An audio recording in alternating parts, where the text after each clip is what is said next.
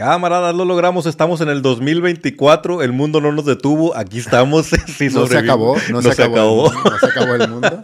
Bienvenidos, muchas gracias por estar aquí conectados en este primer programa en vivo, porque ya tuvimos un primer programa grabado la semana pasada, pero el primer programa en vivo de la República. Camarada Leo, ¿cómo estamos? Camarada Richo, muy bien. Primero que nada, feliz año a todos, a todos los camaradas que nos ven en vivo y que nos ven después en sus casas en su momento, en su tiempo. Muchas gracias por estar aquí presentes. Muchas gracias por ver nuestros especiales que hicimos de lo mejor o lo que nosotros consideramos nuestros favoritos del año 2023. Ya estamos aquí de regreso en vivo. Espero que, pues, que nos sigan acompañando durante estos miércoles y los especiales y todo lo demás que hacemos. Sí, cámara, ya se la saben, ¿no? Este, venimos todos los miércoles en vivo. Saben que pueden aquí estar opinando y platicando con nosotros en, el chat. Pero hoy en particular traemos noticias como cada miércoles que vamos a estar comentando, noticias, rumores, pero también traemos como que la colita de los reviews del 23. Exacto, sí, sí, sí. También traemos eso. Vamos a hablar de pues traemos bastantes noticias que las últimas semanas, a pesar de ser como usualmente medio flojo las, las semanas iniciales del año, ha habido bastantes noticias, pero sí, traemos dos reviews eh, que creo que toda la gente de la República está esperando este, que mencionemos al respecto. El primero es de un cierto rebelde lunar que esperamos que este vamos a hablar de él porque tenemos Preparen sus shots. Preparen sus shots, exactamente. Y tenemos una de las películas que probablemente si no hubiera salido tan tarde hubiera estado en nuestra lista de lo mejor del año. Así es, así es. Entonces, hoy haremos review, para decirlo ya directamente, haremos review de Rebel Moon y haremos review de Godzilla Minus One. Así es. Pero también vamos a tener noticias, traemos ahí algunas novedades que han estado sucediendo en los universos tanto de DC como de Marvel y algunos posibles estrenos que vamos a ver. ¿No, sé, ¿no es así, camarada Leo? Así es, vamos a tener estrenos, este, vamos a hablar de noticias, de rumores, hay un par de trailers que salieron bien interesantes, eh, también traemos algunas recomendaciones, eh, ¿qué más? El casting de una super chica que viene a revolucionar, todavía estamos ahí como veremos quién será, si, si es o no es, pero por ahí ya hay, un, hay unos nombres que se están manejando que son distintos a los últimos nombres que estuvimos comentando. Entonces vamos a ver cómo, cómo cierra este tema. También de la galaxia muy lejana nos llegan noticias bien interesantes acerca de cierto mandaloriano. Sí, ahí también, ahí también traemos eh, una noticia bien interesante acerca de eh, Star Wars. Quédense con nosotros porque está bien interesante lo que sucedió estas últimas semanas en cuanto a noticias y chismes y otras cosas. Y lo que nadie pensó, el ratón ha sido derrocado. este, agarre lo que anda suelto. Agarre lo que anda suelto. Y este, traemos ahí noticias interesantes acerca del ratón y acerca de Nintendo también y de Sony. Así es. Pero bueno, vamos a arrancarnos entonces con las noticias de hoy. Como siempre, ya saben, la caja de texto es suya. Cualquier opinión que quieran dar o quieran agregar algún tema o incluso comentar sobre lo que estamos nosotros hablando, adelante. Y aquí de cuando en cuando el camarada Leo y yo vamos a estar leyéndolos, incluyéndolos en la conversación. Les recordamos nuestras redes sociales. Estamos en Facebook, estamos en Instagram, estamos en TikTok, estamos en Twitter, pero como que desde que se cambió de nombre ya no, no, nos, no nos llama tanto la atención. Pero ahí está, también nos pueden seguir y en Threads. Este, ya saben que si están aquí en el canal de YouTube y estamos viéndonos en vivo, pues de una vez suscríbanse al canal y prendan la campanita. Voy a aprovechar para saludar a la gente que está ya aquí conectada con nosotros, al camarada Víctor Saucedo, que ya anda por aquí diciéndonos feliz año a Luciano y Victoria, que ya ves que nuestros camaradas se conectan en pareja a vernos. Muchísimas gracias, nos está diciendo éxito en este año. Igualmente, muchas gracias y mucho éxito para ustedes. El camarada Edwin también deseándonos un, un, feliz año. El camarada Fabio Dice, dice, saludos camaradas, intento engancharme con, con Eco, no se puede, es regular tirando a mala. Ahorita vamos a hablar un poquito de Eco también y de nuestra experiencia. El camarada César Jaime, que también nos está diciendo buenas noches y feliz año, y que estuvieron geniales los especiales de, de, lo mejor del 2023. Qué bueno que los vieron, qué bueno que los disfrutaron. Igual si andan ahí opiniones pendientes de cosas que quisieron decir cuando estábamos transmitiendo y decían, eh, no están en vivo. Ahorita pueden aquí comentarlo y aventarlo. Ah, y dice el camarada César Jaime, que qué tal los globos de oro. Ah, no, bueno. Ahí hubo. Pues, fue una ceremonia medio desangelada la de los globos de oro, ¿no crees? Desangelado es poco. O sea, mm. el, comediante que escogieron. Pésimo, güey. Pésimo. pésimo, pésimo, Muy mal manejada la ceremonia, mm. chistes malos, situaciones. O sea, parecía que estaba viendo una ceremonia en televisión abierta de hace 25 años en los 90, güey. O sea, así de mala estaba. Sí. Los chistes súper malos, rancios, hasta misóginos. Este, no, güey. O sea, yo no, no, no, no sabía lo que estaba viendo. O sea, estaba bien extraño. No. A Taylor Swift no le gustó ninguno de esos chistes, güey. A nadie, güey. No, me quedó clarísimo. Ni tampoco, ni tampoco los, No, no, los no. chistes de, de Barbie. O sea, Sí, sí, sí. El- fue el chiste más pendejo de toda la ¿no? noche. Estuvo totalmente fuera de lugar, compadre. ¿no? Mames. Y, más, y más con lo que estábamos viviendo en cuestión de cine en esta sí. época, ¿no? Sí, sí, Pero bueno, para la República en general no hubo mucho movimiento. Si, No. que- si acaso lo que podríamos mencionar por aquí es el, el The Boy and the Heron. Ajá. este, que le ganó a Spider-Man, sí, es una cosa que no, no esperábamos. Y Poor Things, que también fue una sorpresa que le ganara a Barbie. Y eso nos da un indicativo más o menos de lo que podemos esperar en los, Los Oscars, ahora que ya vengan las nominaciones, ¿no? Así es. Pero bueno, vamos a arrancarnos. Este, saludos al camarada Jocelyn, que también se está este, conectando desde Venezuela, que es Spider-Man Lotus. ¿Tú ya viste Spider-Man Lotus? Eh, no, ya sé qué es, pero no lo he visto. Eh, Yo tampoco la he visto. Spider-Man Lotus es una fan fiction, es una, es una película fan film. Este, tuvo ahí un revuelo por un escándalo medio extraño ahí en cuestión del, del- del equipo de producción. Pero hasta donde entiendo, no fue como que la gran cosa. No, o sea, pasó casi como con mucho sin pena ni gloria. Sí, sí, pero eso es Spider-Man Lotus y por eso de repente hay mucha conversación en internet, sobre todo por el escándalo que tuvo el, el- el- equipo creativo.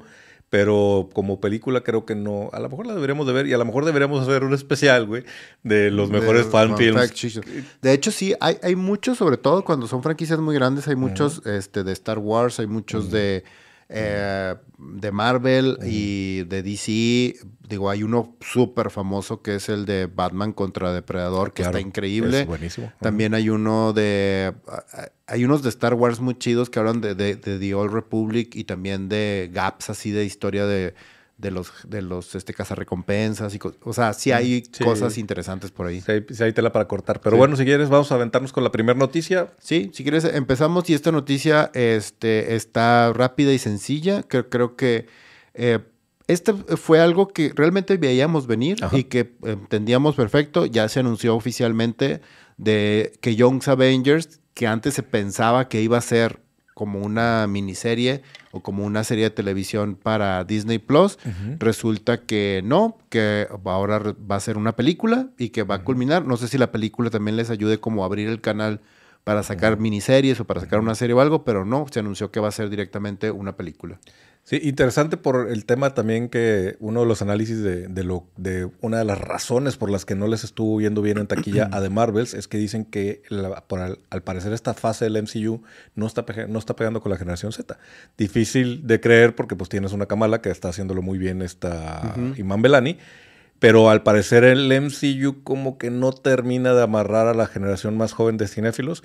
El intento de un Young Avengers quizá es para eso, para tratar Sí. de capturar esa magia que tuvieron con la, con la generación millennial, que, que, lo- que vieron el MCU nacer de- en su infancia y que lo han seguido a lo largo de los últimos años, ¿no? Sí, porque también recordemos que un adolescente de 15 años que empezó a ver Iron Man a esa edad es una persona que ahorita tiene más de 30. Ujú. Entonces ya no es el público. madre, me dolieron las rodillas con ese, con ese cálculo, me sentí, ¡ay! ¡ay! Pues, pásenme el batón! pues, sí, así es, ni modo, güey, así es la vida. Entonces, Así es. este, pues eh, está obviamente pensado para que seguir atrayendo gente, que es un poco como lo que hacía Star Wars, o sea, que después de 20 años, dices, pues sacó películas para que la gente joven ahorita la siga viendo y haya un desfase y pues tengas niños, este, adolescentes, a- jóvenes y adultos, todos viendo Star Wars de la mano Sí. todo al mismo tiempo. Tres generaciones reuniéndose para el estreno, ¿no? Entonces, Exactamente. Sí, creo que es una apuesta lógica y pues se veía venir, así que pues ahí está la noticia oficial, John Ujú. Avengers. Vamos con lo que sigue. Eh, la otra, esta, esta me llamó mucho la atención y se me hizo muy interesante que Illumination obviamente eh, había hecho un trato con, con este Nintendo. Nintendo, para, para pues, hacer la película de Mario y como todos sabemos le fue súper bien. Entonces ahorita lo que están haciendo es que aparentemente están desarrollando un plan que se me hace muy ambicioso, Mm. pero al mismo tiempo me da, me da mucha intriga y se me hace muy interesante, que es hacer varias películas y que todo culmine en Super Smash Bros. Que se me hace súper súper, ambicioso eso. Es como tener mi propio endgame aquí. Pero, güey, Pues- vamos a ver, vamos a ver. Porque también recordemos que ya se está planeando el live action. Ahora, ya no sé si va a ser un live action por el tema de Smash Bros. o va a ser una animación, la película de Zelda. Ajá. Que esa, bueno, se mantiene como live action hasta donde entiendo, Sí. pero supongo que de alguna forma integrarán una versión animada de Zelda a este universo cinematográfico de, de Nintendo, que también es un no-brainer, o sea, es, una- es un juego que ha, ha marcado varias generaciones, es un juego de batalla, o sea, no de batalla de que se peleen, sino es un juego de batalla de que todo el que dice, ay, vamos a juntarnos a jugar Nintendo, lo, normal- lo normal es que salga el Smash. Sí. He estado presente en varios, este, en varios este, torneos de, de gamers y muy regularmente el juego de elección para jugar es Smash Bros. Entonces, creo que era una cosa que estaba ahí sentado en la mesa de que, por favor, ¿cómo, no, cómo lo vas a ignorar? Sí, también se me hace ambicioso por el tipo de, de- de elementos o de personajes que vas a combinar.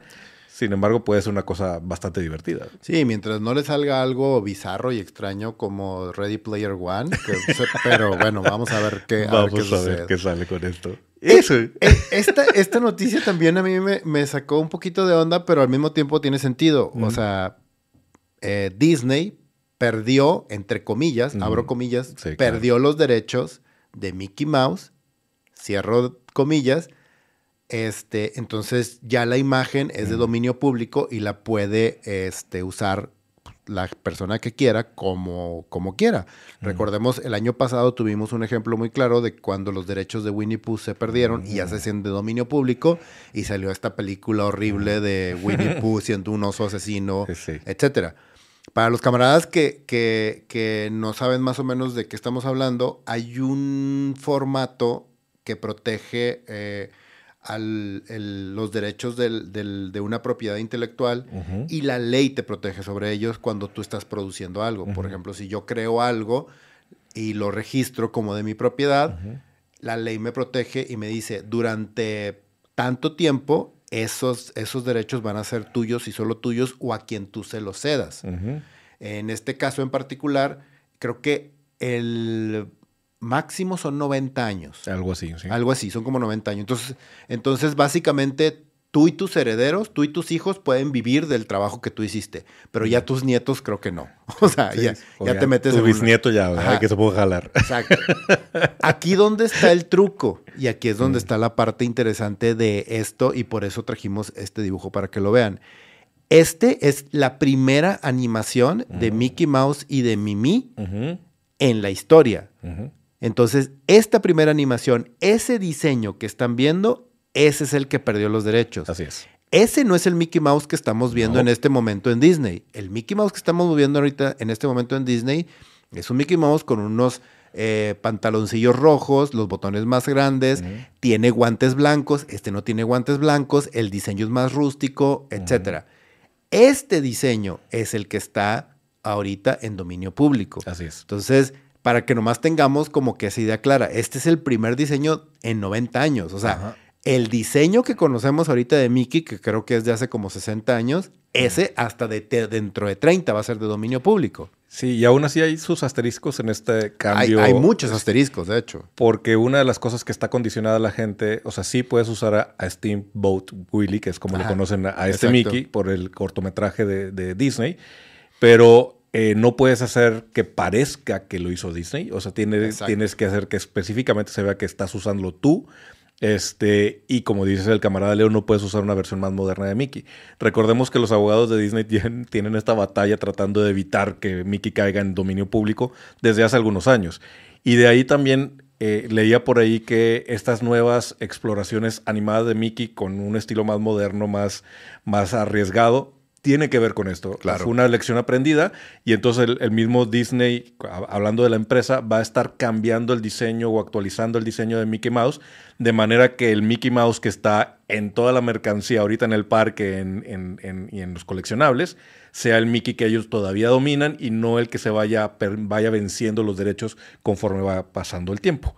Es una de las estrategias. Ajá, exacto. Y eso también funciona en todos los niveles. Estamos hablando de que, por ejemplo, Batman y Superman tienen 75 años, creo, hasta 80. 80. Yo creo que Superman es el año que viene o el que viene o el, en es Muy cercano de que Superman está a punto también ya de perder los derechos, pero ojo, es el Superman que salió en el número uno con la S así súper rarita, dibujadita, el trajecito como más azulito, no tan, no, no el que conocemos actualmente. Ese que conocemos, el Superman moderno, surgió como a principios de los 70 una cosa así, con ese logo, el logo nuevo, que es ya el triángulo, etcétera. O sea, así es como funciona el, personaje como tal y el personaje que no vuela, que nomás brinca, pero la historia ya va a, ser, va a ser de dominio público y tú la puedes utilizar para hacer, o sea, películas, series y todo. Por ejemplo, el Guillermo del Toro, Pinocho, es, un, es una historia de dominio público que ya no pagas este, tus derechos por hacerla. Por eso hay 800 versiones de eh, Pinocho y de Cenicienta y de Romeo y Julieta, etc. Y este, tú puedes hacer una interpretación o una versión de lo que tú quieras de ese personaje. Y por eso no se parece para nada al Pinocho de Disney. Porque ahí sí se metería un problema porque ese, ese diseño de Pinocho en particular sí está registrado por Disney. Que también hay una diferencia importante. Una cosa es el derecho de autor y otra cosa es el registro de marca. Y entonces Mickey sigue protegido como marca. Entonces no significa que pueden vender camisas y, tazas de, Mickey sin Tony Son porque sigue siendo una marca registrada de, Disney. ¿no? Lo que se supone que abre la posibilidad, y esto es, esa es la naturaleza de esa ley que cualquiera, estas obras que han durado 100 años se conviertan en patrimonio de la humanidad y que cualquiera pueda utilizarla, ¿no? Este, ahí, por ejemplo, no habían pasado ni media hora del año 2024 y ya estaba anunciado un videojuego de terror con Mickey y luego llegaron dos películas de Mickey y vamos a ver un montón de cosas de gente que va a tratar de aprovechar esto. Incluso Adult Swim está haciendo su chistecito de que sale un Mickey en las cortinillas entre programa y programa, ¿no? Ah, eso está genial. O sea, vean la cortinilla, por favor, camaradas. No, la traemos ahorita aquí, pero busquen la cortinilla de Cartoon Network. Es una maravilla. es súper divertido, sí. Sí, y entonces, además también es irónico que Disney haya peleado con, con, dientes y colmillos esto cuando todo el imperio de Disney se construyó de dominio público, ¿no? Ah, exacto. Este, Blancanieves, Cenicienta, todas las películas que hizo Disney en su origen eran porque estaban en dominio público, no había a quien pagarle derechos. Así entonces, Ah, karma.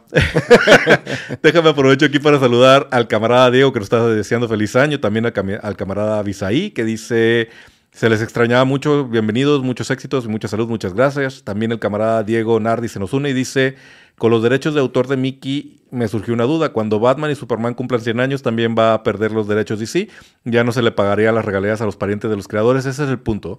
o sea, sí, la marca Superman y la marca Batman seguirá siendo parte de Warner y de DC, si es que no lo venden a alguien más. Pero el diseño original de Batman eh, y de Superman en teoría cualquiera podría escribir una historia de Batman o de Superman, hacer su propio cómic, hacer su propia película, siempre y cuando se sienta que usando ese diseño. Ajá, y que no parezca que es estoy tratando de decir que Warner hizo esta película o DC hizo esta película. Exactamente, sí. También saludamos al camarada Eren Ryuk. Dice, hola, saludos desde Bogotá, Colombia. Marvel y Disney ofrecen día tras día buenas historias carentes de alma, excelentes historias muy, muy mal ejecutadas Echo, What If 2, Invasión Secreta, etcétera. Sí, traemos todo un tema y ahorita vamos a, platicar un poquito de eso. Exactamente. Y pues hablando precisamente de, este tema de toda la tragicomedia y telenovela de Kanga alrededor de todo lo que sucedió el cancelado. con el cancelado con Jonathan Mayers.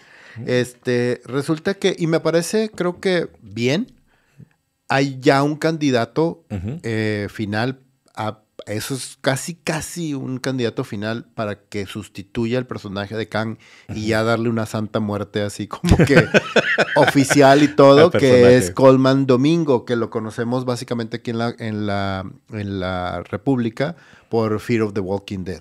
Eh, la verdad es que está bien, o sea, que salga un par de veces más, que ajusten la historia, a lo mejor puede salir en los Cuatro Fantásticos como una variante y puede ser el intro. Eh, así como hay siempre un intro en las películas de, ¿cómo se llama? De James Bond, donde se agarra contra alguien y, ves, dices tú, ah, ok, va, va, a ir por ahí, o una historia ahí interesantito de 5 o 10 minutos, que sucede algo así con los cuatro fantásticos y maten a esa variante Y y, listo. ya, y listo, o la destruyan o lo venzan o lo que quieras y ya, seguimos con la historia normal, eh, estaría bien y ya. Pues, Yo, no- yo genuinamente pensé que se iban a voltear para el otro lado como con el gigante celestial que se, que se supone que se sale del planeta y nadie menciona, güey.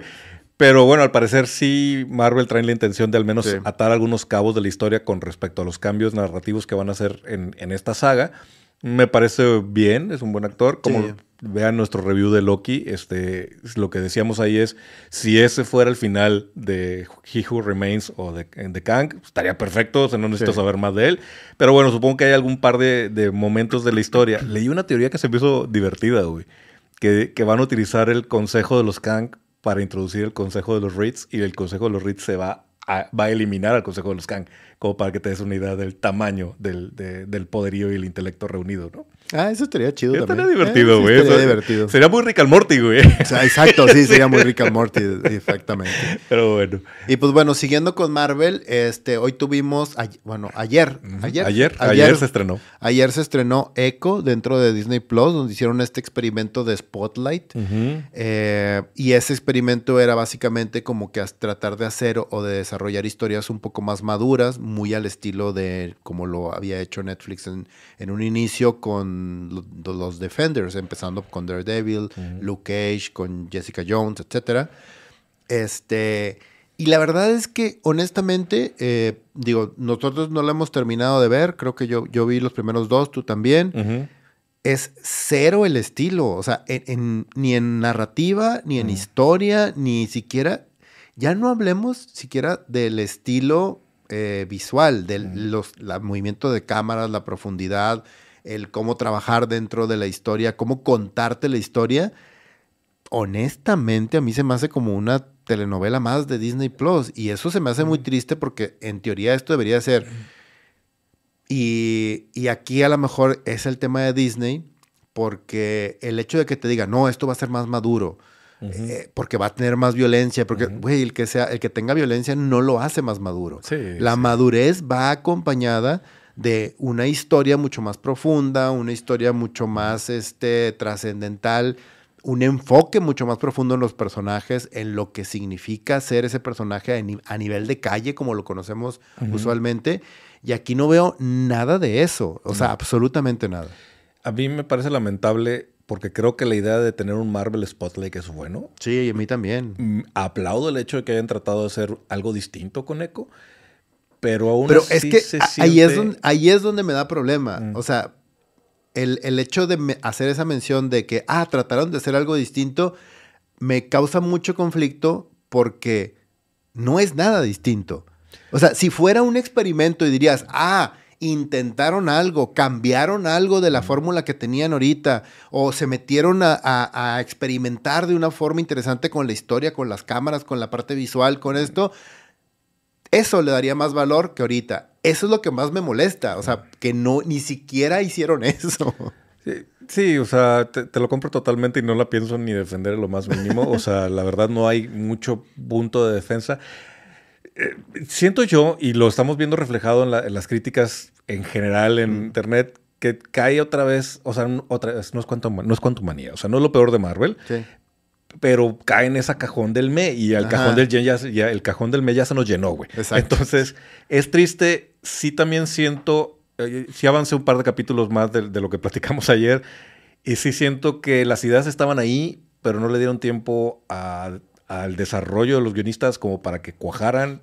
Tenías unos personajes interesantes en la familia de Echo, en- de, de Maya. Sin embargo, está todo metido medio con calzador y mezclado con la historia de estos de los ancestros que, que no termino de entender ni por qué está ahí. Me está distrayendo. Yo lo que quiero ver es la situación entre Kimping y Maya.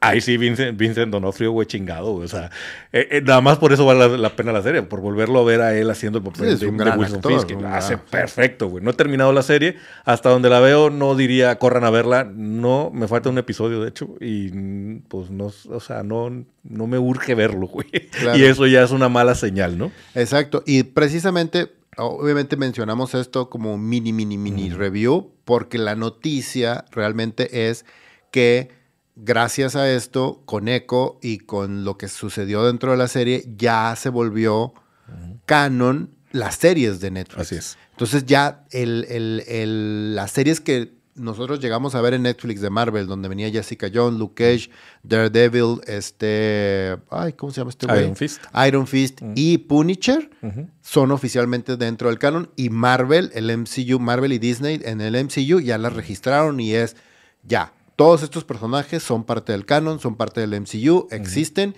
y ya los vamos a poder utilizar, que tenemos un año, literal, un año hablando de que tenían esas propiedades, tenían a buenos actores, tenían buenas historias. Bueno, ya es oficial, son parte del MCU, son parte del canon.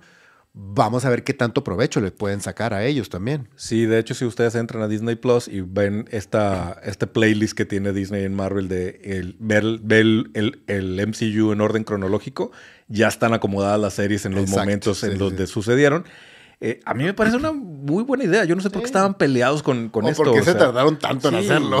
Y, también, pues tienes a grandes actores ahí que pudieran regresar a ser una parte del, de, de, su de su participación en el universo, no te tienes que meter de lleno a, desarrollar la historia, pero ahí está, para usarlos como has usado otros tantos personajes de otras películas o, o de otras series. Claro, este chavo de, de, Luke Cage y la chava de, Jessica Jones, a mí me encantaron, güey. Se me hacen geniales ellos dos. Mm. El único que, Iron Fist fue el mm. único que diría, ay, mira, se me desapareció, ay, se me murió. Vamos a, traer a otro, ándale. Iron Fist se murió de regreso a su planeta, ¿no? Exacto. que bueno, por ahí anda el rumor walk de la semana, güey, que todo parece indicar que el plan es introducir a la nueva Iron Fist, que es mujer, y entonces este Iron Fist de Netflix nomás va a llegar a decir, y ella es la nueva Iron Fist, que no me gusta tanto la pero bueno, vamos a ver qué. Deja tú eso, a mí lo que me, lo que, lo que me gustaría es que el Iron Fist fuera realmente oriental y que no fuera un pinche güero blanco heterosexual, así de que tú, güey, no mames, o sea, sí, sí o sea. Cuidado con lo que dices porque los ejecutivos de Disney te pueden estar escuchando y lo van a convertir en afroamericano, este, y no me voy a meter en temas para no decir qué cosas, pero le van a cambiar todo, güey, para que sea incluyente, güey. No, deja, es, que ese es mi punto, deja tú que sea incluyente, que sea asiático, güey. Punto, güey. No, quiero nada más. No quiero nada más, güey, nomás con que sea asiático para hacerle, para hacerle, este, ¿cómo se llama? Eh, justicia, a la, al personaje, al personaje, güey, nomás y ya. Digo, pues son de estas cosas que nacieron fuera de época, ¿verdad? Pues sí, sí, Este, hay, hay, varias cosas que, que, ya no se pueden trasladar tal cual, tal cual del cómic porque ya no tiene sentido en la narrativa que, que hoy en día tenemos. Sin embargo, creo que el, el haber unido al, al, al, universo de Netflix al MCU es una cosa que debieron de haber hecho desde el principio, güey. No sé qué estaban pensando. Y también creo que sospecho que tiene que ver con todo el problema que tuvieron con la producción de Daredevil. Sí, yo que dijeron, hay que regresarlo al buen camino. Sí, sí. Bueno, vamos a darle a lo que sigue. La siguiente noticia, esta a mí me llama mucho la atención porque Ed Brubaker es un gran escritor. Todos eh, los cómics que él trabaja, los trabaja obviamente de manera independiente. Es, es, un escritor. ¿Por qué? ¿Por qué de manera independiente? Porque ha trabajado con Icon, ha trabajado con Boom, ha trabajado con Image. Pero lo que él hace usualmente es eh, trabajar con temas de thrillers. Trabaja mucho con espías, mete eh, aspectos de superhéroes, supernaturales, fantasía, pero también él trabaja directamente escribiendo novelas policíacas, novelas de asesinos, novelas así, thrillers completamente.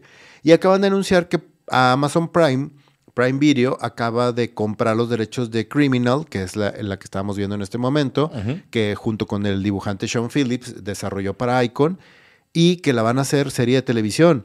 y, la verdad es que me, parece súper bien. O sea, Brubaker, eh, hemos visto varias, ahorita no se me viene ninguna a la cabeza, maldito alemán, pero ya hay varias, varias series que hemos visto. De hecho, creo que la de Polar es de él. No me acuerdo si mm. Polar, a lo mejor estoy mal yo ahorita, pero ese es el tipo de historias que él desarrolla y trabaja y que se me hacen muy interesantes y que puede llegar a desarrollar. Entonces, es una buena noticia para la República, un buen escritor, un buen autor que va a ser llevado a la pantalla chica, tu monitor de TV o tu, computadora. a tu suscripción de streaming, pues, a tu paquetería, de hecho, güey. A tu, tu, paquetería de elección. A mí me parece buena, o sea, aplausos porque es, un, es, uno de estos duelos, de, de estos duetos de creación de cómic que son muy buenos. Este, esta es una serie muy querida. Ah, confieso que yo no la he leído, pero sí he escuchado mucha gente que, que- que le gusta mucho. Y además, Yo, que- yo lo conocí a él por eh, Capitán América, la- el arco que hizo de Capitán América Ah, con sí, Bucky. bueno, él es el escritor de Winter Soldier. Ajá, exacto. Sí. O Kill or Kill, que esa serie Ajá. también me encanta y es de él. También esa puede ser otra referencia sobre él. Pero también esto me deja un buen sabor de boca de lo que está haciendo Amazon con la compra de propiedades de IPs.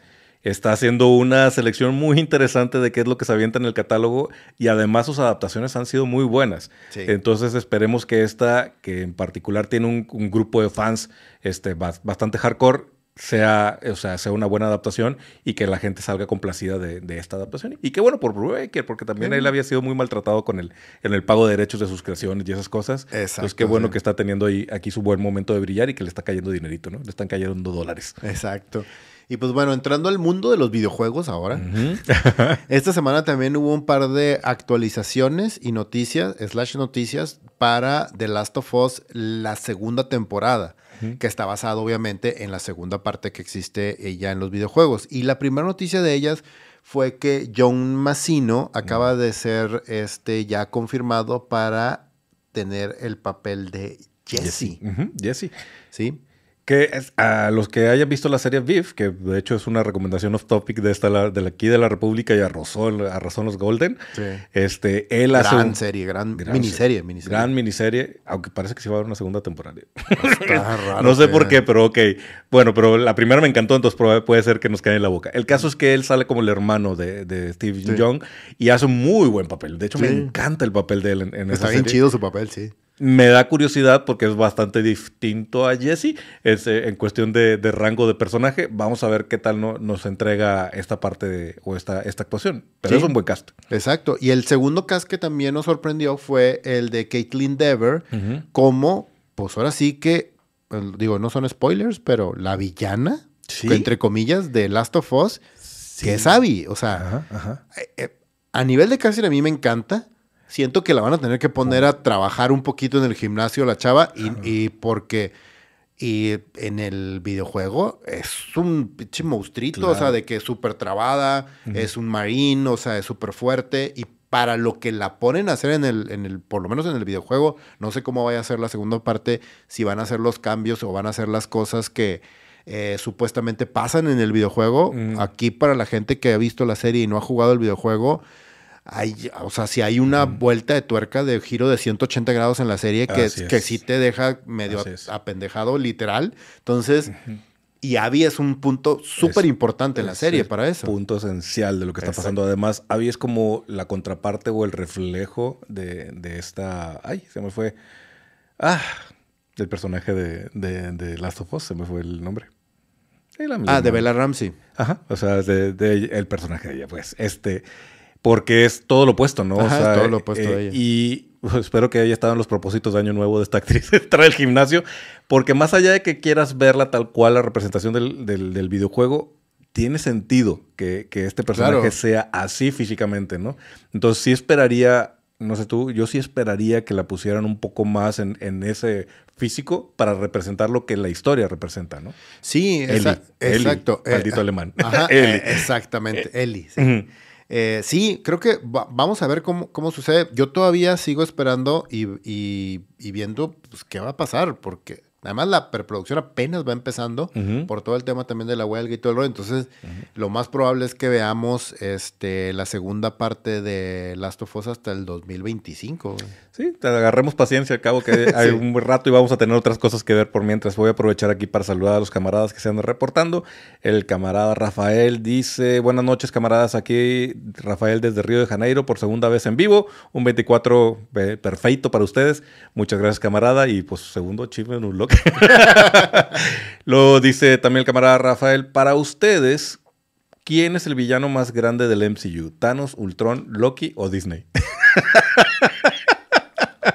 Definitivamente el ratón. Thanos, Thanos, Ultron, Loki o, O Disney. Disney.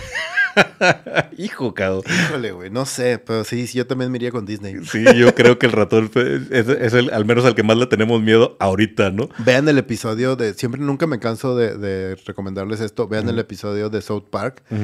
No el último, sino el que acaban de sacar del multiverso y con Kathleen Kennedy y todo ese rollo. No. Vean el de los Jonas Brothers, güey. el ratón Miguelito Sí. es el protagonista ahí. Por favor, vean ese episodio para que vean de lo que es capaz el ratón. y ahora sí, porque le tienen miedo. Maldito South Park, güey. También saludamos al camarada Rodrigo que dice, camaradas, ¿qué opinan de la novela gráfica original de The Crow de James O'Barr? ¿Y qué saben de la nueva película que está por salir? Bueno, pues es una gran obra, este, es yo creo que de las máximas representantes del cómic indie, hablando del cómic específicamente, y sí, estamos por ver una nueva versión después de años y años y años y especulaciones y actores que dicen yo voy a hacer y actores que se bajan, directores que dicen yo la voy a hacer y directores que se bajan. Lo último que traemos, si mal no recuerdo, es este, uno de los Skarsgård, que es el, Sí. que, el payaso Pennywise. Él sería el, el- el nuevo Crow y creo que estamos a tiempo, es un buen momento para una nueva versión de The Crow. Pues es que ha habido como cinco versiones de The Crow, o sea... Continuaciones. eh, conti- o sea, pero cada continuación es una representación nueva de, de lo que- del personaje de The Crow, que es esta persona que renace por el venganza, bla, bla, bla, bla, etcétera. Este, el cómic de James O'Barr a mí me encanta. Está bien chido porque además es un cómic, así como el de las tortugas ninja, Ajá. independiente, hecho en blanco y negro, casi casi como fanzine, que un estudio agarró en los noventas y dijo, ah, mira, esto está curado, así como los Men in Black también es otro ejemplo de eso. Este, que lo- un estudio agarró y lo convirtió en este hito cultural a nivel cinematográfico. Y mucha gente cree que es la película y ya, pero no, el cómic está muy chido y sí se los recomiendo si lo pueden llegar a leer. Ojo, es un cómic de finales de los 80, principios de los 90. Ujú. Entonces es hiper violento, es súper independiente, no tiene un editorial detrás de él, entonces está así de que casi casi a nivel raw, o sea, de que, crudo, directo. Entonces nomás Y- bajo, bajo amplio criterio, haz de cuenta. Incluso el tipo de narrativa a lo mejor no es lo que estaríamos acostumbrados el día de hoy como lectores de cómics. Sí. Entonces, pero sí es una obra que hay que visitar y es una, de- yo creo que es una de las cosas que está ahí en el Museo de lo Mejor de la República. Sí. Es, es este, este cómic. Ahorita continúo con los, con los saludos que nos estén haciendo llegar. Vamos a darla con la siguiente. Esta noticia, más allá de que sea parte de la República, digo, porque Tom Cruise es, es parte integral de la República con todo lo que ha hecho. Tiene- hace una película de acción, ya hace una película de, de ciencia ficción, y lo hace una fantasía, y lo hace un thriller, y lo otra Mm. película de ciencia ficción.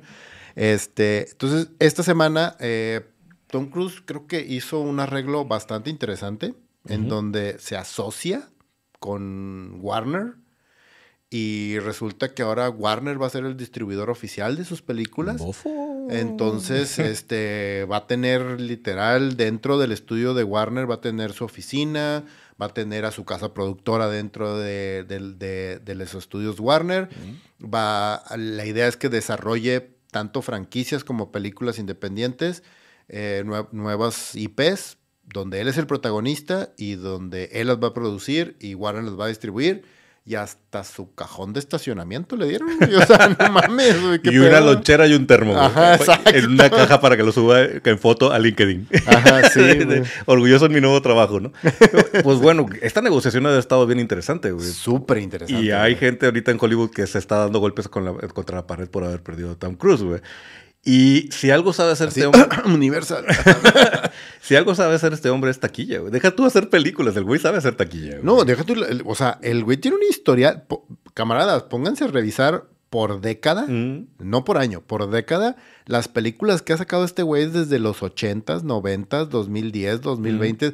Güey, cada década saca casi, casi de que no una película por año. A veces saca 11, 12 películas por década. Y tú, vato, y de esas, el 90% le pegan o les va bien en taquilla o, o sea, dices tú, güey, el, el- el porcentaje de bateo de este cabrón está bien impresionante, O güey. incluso pónganse a pensar cuántas escenas y diálogos de películas de Tom Cruise son cosas así, Icónicas en la cultura popular, sí, claro. Es Sí, sí. impresionante lo que tiene y no se ve como que vaya a frenar. De- estaríamos pensando que poco a poco cada vez va para abajo por su edad, pero no, No. sus últimas películas incluso han sido de las mejores, güey. Exacto. Entonces, Sí, o sea, y, y a mí no, o sea, no me da, o sea, ningún este, ¿cómo se dice? Ninguna pena o ningún problema decir que él es the last, the last este Hollywood, star. sí, sí, Deja sí. tú el action hero, güey. The last Hollywood star. O sea, realmente, yo no, no conozco a nadie en este momento que esté haciendo cine, que esté al mismo nivel de estar de él, de que diga Tom Cruise en el póster y mi abuelita, mi mamá, mi tía, mi hermana, mi amigo, mi cuñado, Y mi diga, sobrino de 10 ah, años, Tom güey". Cruise, vamos a verla Sí. así, güey. Sí, es, un- es impresionante, es una institución en Hollywood. Entonces, este, esta amarrada que se dio Warner, yo creo que el señor Zaslav ha de estar feliz, cabrón. Exacto, sí, sí, sí. Bueno, déjame, aquí incluyo algunos, algunos saludos adicionales. Dice camarada Matías, bienvenido camarada.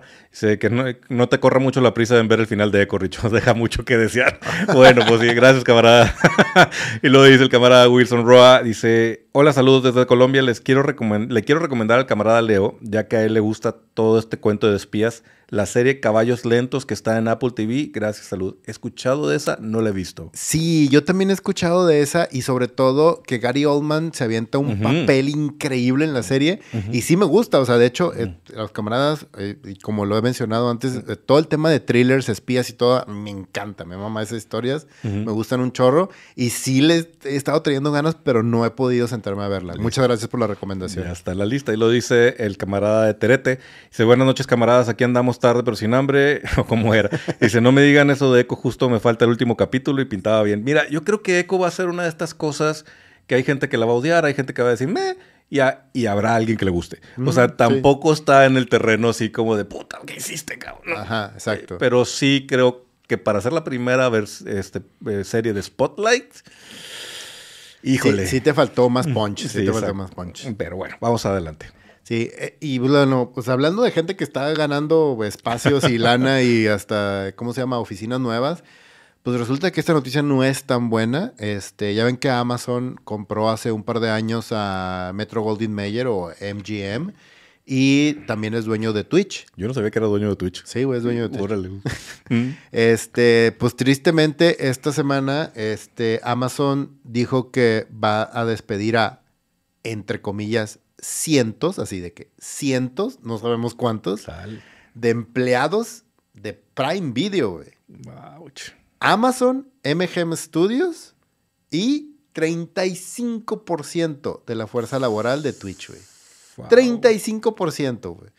Curioso Entonces, de Twitch, ¿no? O sea, se me hace ahorita como una potencia en redes sociales para No, o sea, ellos están cabrones a nivel de lives, de hay, muchas plataformas de gente de streamers que su plataforma oficial y donde más generan lana y tienen gente es Twitch, güey. Hay un chorro de gente, de- empezando por Critical Role. Critical Role, su canal primario es Twitch, güey. Claro. Sí, que tiene un core más como de gamer, ¿no? Y- Exacto. y, sí. Nosotros no, porque somos señores. Pero bueno, me llama la atención que esté pasando eso con Twitch y me llama la, la atención que también Amazon Prime Video, porque yo pensaba que ahí las cosas estaban muy bien, pero a lo mejor sí nos dolió este Lord of the Rings, güey.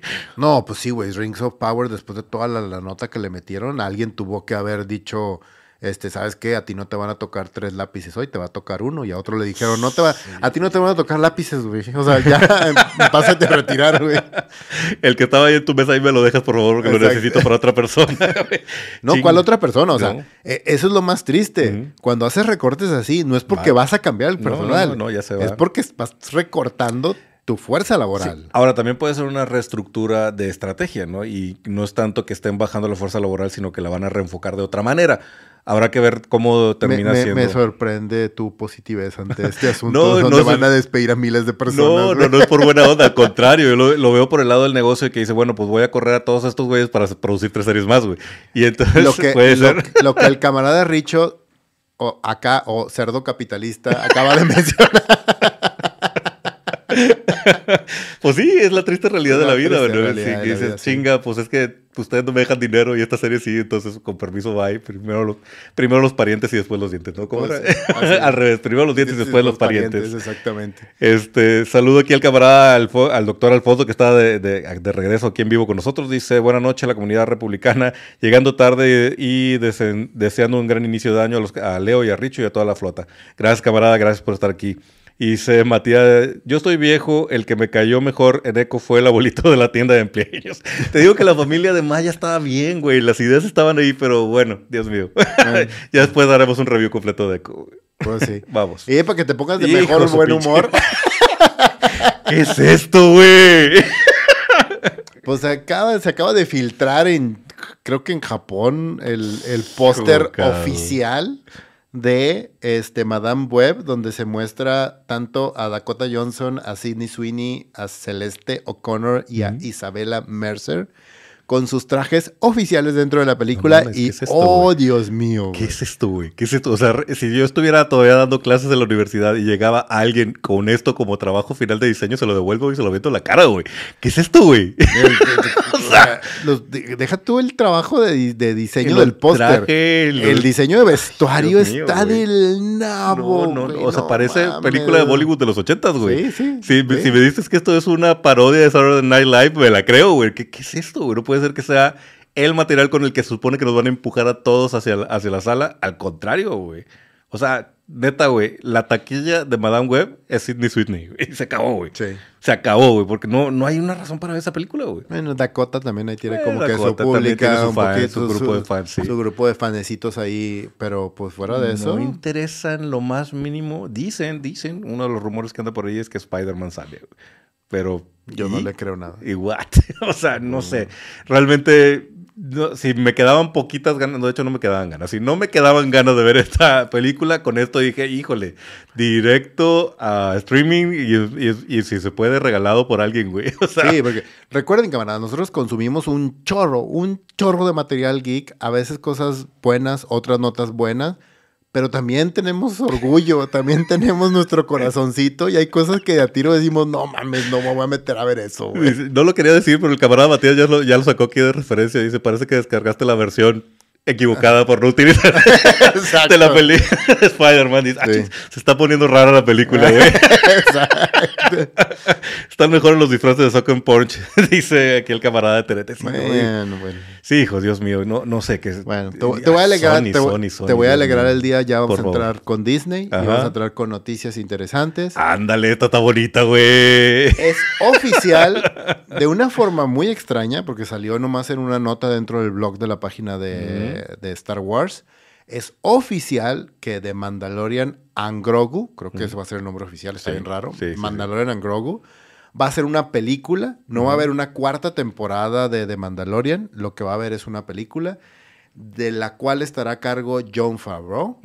John Favreau como director buena y los productores van a ser Favreau, Filioni y Kennedy.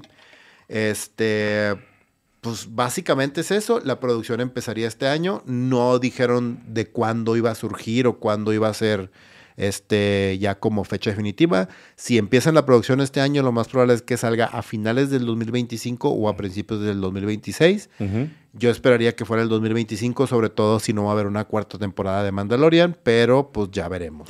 Pero aquí hay unos bemoles interesantes a analizar en esta, en esta noticia. Porque, de entrada, no hay cuarta temporada y creo que la tercera temporada tiene la culpa de eso. Se siente que no tienen ni idea hacia dónde lo tienen que, hacia dónde lo quieren llevar. Y también siento que es un ya ciérrala, güey, porque antes de que perdamos el vapor que ya traíamos. Ajá.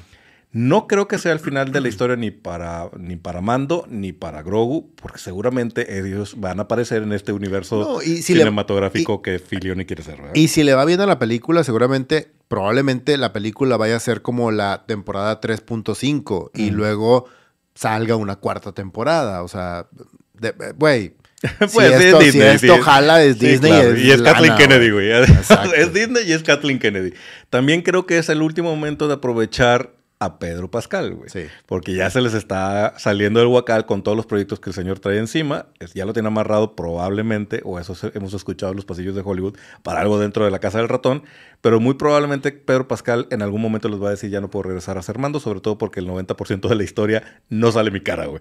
Entonces muy seguro Sí. y muy, estoy casi seguro que la gran parte de los planos que vamos a ver en esta película va a ser un actor doble y él nada más va a ir a- en, en media hora va a ir a sentarse con un café a decir los diálogos y acabar la película, ¿no? Sí, exacto. Y pues también dentro de, de este aviso que también eh, llamó la atención es que estaban, mencionaron que Filioni está trabajando ya en la segunda temporada de Ahsoka y yo dije, Y yo dije, Jay, y di- Leo. y yo dije, oh, qué padre. Una segunda temporada de esa madre. Ok, está bien. Vean nuestro review y nuestra batalla Jedi con las opiniones de, de la, de la primera temporada de Ahsoka. Donde tú crees que tú eres el Jedi y yo soy el Sith, ¿verdad? Sí, sé, sí. Pero bueno, creo que también es una cosa. Uno, le están dando su juguete a Filioni. Ese es algo que, que él trae como proyecto personal.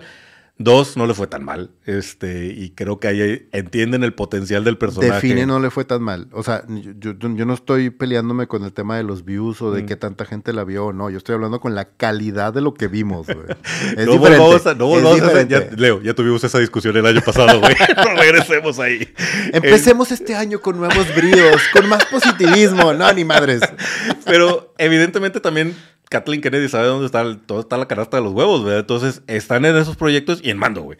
De hecho, el, el hecho que la película se llama The Mandalorian and Grogu, güey, también es, ah, ¿qué te gusta? Mandalorian. Ah, y te gusta Baby Yoda, güey. No le ponen Baby Yoda nomás porque sería una rayada para, para, para Filoni, güey. Pero pues sí, es lo que la gente va a ir a ver porque reconoce. Ahora, yo tengo mis dudas, hablando de la película, ¿qué tanta taquilla pudiera llegar a tener si en realidad estamos pensando que, el- que pues, al- lo- es el fan hardcore el, Sí. que, el que ve Mandalorian, güey? O sea, yo no veo la gente común bien llenando salas. Sí y no. Se me hace que más bien es al contrario. Creo que el, el- el- el casual es el que ve de Mandalorian, el hardcore es el que ve a Soka. ¿Ok? ¿Tú crees? Sí. Pero tú crees que haya gente que vaya a ver el cine, o sea, alguien que no es camarada de la República diga, ah, ya salió la, la película de Mandalorian, vamos No. al cine. No, no, No. Yo siento que sí es una cosa que nos va a jalar a nosotros. Entonces no sé a qué le están tirando. Probablemente también es... Pero, pero, pero, pero, pero, pero, el poner una película de Star Wars claro. Ya te jala la mitad de la taquilla que va a obtener esa película. Sí, Recordemos. Rogue One, güey. Seguramente el póster dirá Star Sí. Wars, Mandalorian and Grogu, Ro- ¿verdad? Rogue, Rogue One, güey. Sí, sí, sí, claro. Y también siento que es parte del gran plan cinematográfico que Filioni quiere terminar. Que Claro. también lo mencionaron por ahí, por encimita en la nota de... Y aparte Filioni está trabajando en su película, acuérdense, ¿no? Sí. Eh, vamos a ver, vamos a ver. Digo, creo que en general son buenas noticias para la República, más Sí. contenido de Star Wars. Esperemos que las cosas que no le gustaron al camarada Leo y a algunos camaradas sobre Ahsoka se reparen en la segunda temporada. Yo sí estoy emocionado, yo sí quiero saber hacia, hacia dónde va esa historia. Vamos a ver, hacia ver qué rollo dice aquí Avisaí. ¿Va a haber segunda temporada de Ahsoka? Sí, y sí, yo soy contento. Dice el camarada Alfonso, dice, no sabía que había valores en el corazón oscuro del hermano Leo. de repente afloran, de repente salen, se le escapan. No, es su intención, trata de guardarlos, pero se le escapan. dice César Jaime, yo tenía la idea de que el personaje de Mandalorian vendría a ser precisamente Grogu, pero si aquí el nombre de la película lo separan, entonces sigue siendo Pedro. Yo creo Pues, que desde el principio la idea era que Mando era el Mandalorian, ¿no? Y luego pues sucedió el asunto de que Grogu se convirtió en un Mandalorian honorario, ¿no? Pero incluso ya ahorita ya podríamos decir que el de Mandalorian es en general, o sea, porque podría ser, eh, podría ser este S- Sabine o podría ser, bueno, Sabine, pues sí, podría ser Sabine, podría ser Pedro, podría ser este, o podría ser Grogu, ¿no? Sí, exacto. O Bocatán. O Bocatán también, exacto. Este, dice Matías, Duelos Fate versión República Geek. Sí, así estuvo, estuvo intenso esa, esa, esa batalla. Todavía Leo se, se le vuelve a saltar la vena cuando se acuerda. este, muy bien, vamos a la siguiente, que ya estamos en noticias, ya nos vamos a rumores. No, ahorita todavía seguimos en noticias, que esta semana también sucedió algo, algo que la verdad es como de ese tipo de cosas, eh, cuando hablamos de los, la gente que atacó a la actriz de voz que hizo Mm. Last of Us, Sí, este, y otras, otras noticias así at- atroces y horribles que hemos estado viendo dentro de la República. Hace un par de semanas, la semana pasada, de hecho, eh, la directora de, o la anunciada directora del episodio 10 de, es- sí, 10, sí, 10. Ujú. El episodio 10 de Star Wars, donde la protagonista va a ser Rey, que es esta Shin, eh, Chinoy, se apellida ella, que es una directora, escritora pakistaní canadiense. Resulta que empezó a circular un, un este, ¿Video? un video donde ella está hablando en una entrevista y le dicen qué es lo que a ella le gustaría, este, o qué le gusta hacer con sus películas, o qué le gusta eh, proyectar o, o manejar a través de pues, la presencia Mm. de hombres y mujeres dentro de sus historias. Y ella dice, a mí me gusta hacer películas que incomoden a los hombres.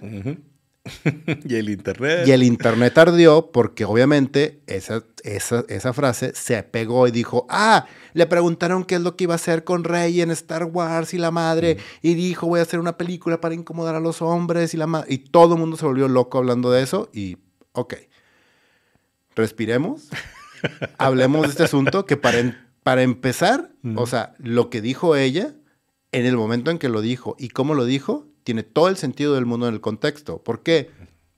Porque ella dirige documentales donde habla del maltrato y el abuso que reciben culturalmente las mujeres en Pakistán y en otros, eh, en otros eh, países de Medio Oriente. Ahí aplica. Y aplica perfecto. ¿Por qué? Porque ella está exponiendo esa situación en donde eh, pone en evidencia a muchas personas, a muchos hombres, que se han aprovechado de esa situación, que han abusado de mujeres en muchos sentidos.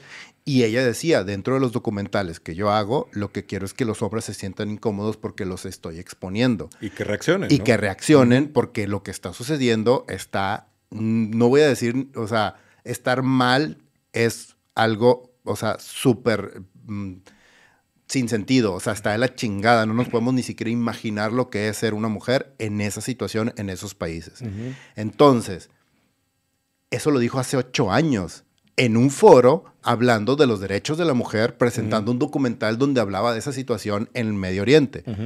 Entonces se me hace ultra pendejo que ahorita la gente saque eso y lo ponga para rasgarse las vestiduras porque la pusieron en una posición para este, dirigir una película dentro de Disney, de Star Wars, donde la protagonista es una mujer, que es Rey. Y ojo, Mucha gente soltó y echó las, a quemar las naves y a decir un chingo de pendejadas también porque decían, es que ella va a ser mujer y otra vez Kathleen Kennedy y otra vez el walking puesto de Disney y no tiene experiencia y es que nunca ha hecho una película de ciencia ficción y es que nunca ha hecho esto. Y sí, todo eso es un argumento que si lo expones de manera adecuada puedes decir, ok, no tiene tanta experiencia haciendo películas de este tipo, no tiene... Eh, a lo mejor las tablas o manejar un presupuesto grande, etcétera. Pero ojo, eso mismo sucedió cuando John Favreau hizo Iron Man. Exactamente. Vean las películas que hizo John Favreau antes de Iron Man y lo primero que sucedió en ese momento fue decir, ¿cómo chingados le dan un presupuesto de 150 millones de dólares a un güey que tiene haciendo películas indies donde apenas, o sea, no sabe lo que es un efecto especial. Jamás. Y su única gran producción fue una película de Navidad. Ajá, exactamente, o sea, exacto.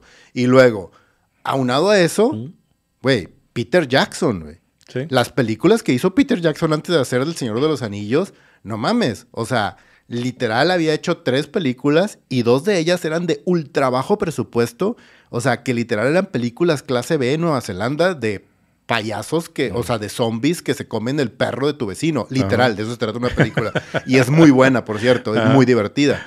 Pero es lo mismo, o sea, y no es que la esté defendiendo en el sentido de la experiencia o lo que representa a ella como productora, como directora, como escritora, lo que vaya a hacer para la película de Star Wars. Es que, güey, al menos démosle el derecho de la duda y esperemos a que cuando salga el producto y si no lo hace bien en su momento, pues vaya, lo criticamos haremos como su haremos su review y lo criticaremos por eso, por lo que hizo. Pero antes de, si ni siquiera ver de lo que es capaz o cómo va a trabajar o lo que va a hacer, me caga que siempre hagan eso. O sea, de que, ah, ¿cómo? Y no sé qué, y se empiezan a arreglar las vestiduras y ni siquiera darle la oportunidad o el beneficio de la duda para que haga lo que tenga que hacer y a lo mejor nos sorprende a todos como en su momento lo hizo Favreau, como en su momento lo hizo Peter Jackson y como en su momento lo han hecho un chorro de gente que cuando le das la oportunidad brilla y hace cosas maravillosas dentro de un mundo que tú dices, güey, ¿cómo demonios esta chava como Bryce Dallas, que se clavó en el mundo de Star Wars y en el mundo de la ciencia ficción y los mejores episodios que tenemos en Disney de Star Wars y de ciencia ficción son de ella. Sí, y de hecho hay, un argumento que ahí sí compro. Y dices, a ver, ¿por qué le das? O sea, si vas a venir a cantarme la cantaleta de, ah, es la primera directora que va a hacer una película de Star Wars, pues ahí tenés a Brian Darth Howard. Y, todo, y todos hubiéramos aplaudido, ¿no? Creo que, y yo ya no voy a agregar más a lo que tú dices, porque tienes toda la razón en la manera en que la gente maneja este tipo de temas y cómo brincamos conclusiones. Yo lo único que añadiría es, señores, no dejen que no la hagan. O sea, el Internet está lleno de gente que busca clickbait, trata de encontrar estas declaraciones, estas situaciones, las pone y les, les exagera, le ponen un, encabezado exagerado o, llamativo para que caigamos, ya vamos todos a compartir y a decir y maldita sea, y hacemos viral una tontería que ni siquiera tenía fundamento y que ni siquiera estaba, era cierta, ¿no? no hagan ese tipo de cosas. A mí me, me hipercaga, güey, que haya portales que se aprovechen del odio y, del, y de todo este, de esta situación que estamos viviendo como, como comunidad. Así que por eso en la República esas cosas no pasan. Oye, dice, dice por acá este, Juan Carlos, dice, me parece que el, el fan hardcore es el que va a ver Boba Fett. Yo creo que si alguien vuelve a ver Book of Boba Fett, no es fan hardcore, güey. Es masoquista, güey. Sí, es masoquista, güey. No lo puedo entender, pero bueno, ¿no? Dice, ya le cambiaron el género Popeye, ¿eso es cierto? Yo vi, yo vi eso como, pero pensé que era como un chiste. Si es una realidad que alguien va a hacer, no me sorprendería que alguien haga una versión femenina de Popeye, güey. Pues sí. Si quieres, vamos a lo que sigue. Este, bueno, en, mejores noticias, Sony, obviamente con el gran, gran mega éxito que tuvo con The Last of Us, está, está trabajando en este momento ya con sus IPs y acaba de anunciar que sus tres grandes producciones nuevas para los siguientes años van a ser, además de Last of Us, la segunda temporada, van a ser God of War, Horizon Zero Dawn y Gravity Rush, que son tres grandes juegos, sobre todo. Eh, de God of War no tengo ninguna queja de ninguno. De Horizon, el primero a mí me gustó un chorro, me lo aventé todo completito, incluso todos los DLCs también, o sea, está muy divertido. El segundo no me gustó nada. Y Gravity Rush, la verdad es que yo no lo he jugado, pero toda la gente, porque es para el PSP. Ah, entonces, mm, yo no tengo PSP, entonces no lo jugué. Pero este, también he escuchado maravillas del juego y de la historia. Y creo que es un gran acierto que empiece a moverse Disney, digo, este Sony, a manejar IPs porque también es dueño de grandes historias y de grandes personajes, güey. Sí, y después de The Last of Us, digo, era así como de, empezó a, decir, ay, ya hay dinero, ya hay dinero, agárralo, agárralo. Empezaron a calentar el bollo, entonces eh, sí era evidente que esto tarde o temprano se iba a anunciar ya como una, como una realidad. Y seguramente vamos a ver el desfile de propiedad de intentar replicar lo que, lo que logró Last of Us. No creo que todos los videojuegos nos puedan proveer esto. Sí creo, con el que yo estoy familiarizado es God of War y creo que God of War nos va a dar una gran historia si lo manejan bien. Creo que también estamos en la, en la era en donde los videojuegos ya llegaron a ese nivel donde sí nos pueden dar una historia pero sí tiene que ser una adaptación inteligente como la que, la hicieron con las Fofos. Exacto. Donde entiendes la diferencia de medios, ¿no? Y sí. reduces un poco la acción para clavarte en, los personajes, en la profundidad del drama y demás, para balancearlo con la acción. Es, eso es lo que tiene que suceder, porque si no, no es lo mismo. Nunca será lo mismo jugarlo que verlo, ¿no? Exactamente. Y de hecho, eh, unido precisamente a, esa, esa, noticia que, acabamos de dar, sale el primero de nuestros rumores de la noche, que es el de que para Kratos hay un rumor muy grande en donde Dave Bautista puede ser el protagonista. Que a mí lo personal me gusta. Estaría perro, güey. Está padre, se me hace interesante. A mí lo único que me llama la atención de este rumor es que Dave Bautista se estaba quejando de que lo ponían a hacer demasiado ejercicio con Guardians of the Galaxy. Y aquí, güey, aquí es andar descamisado toda la serie o todo lo que vayas a hacer.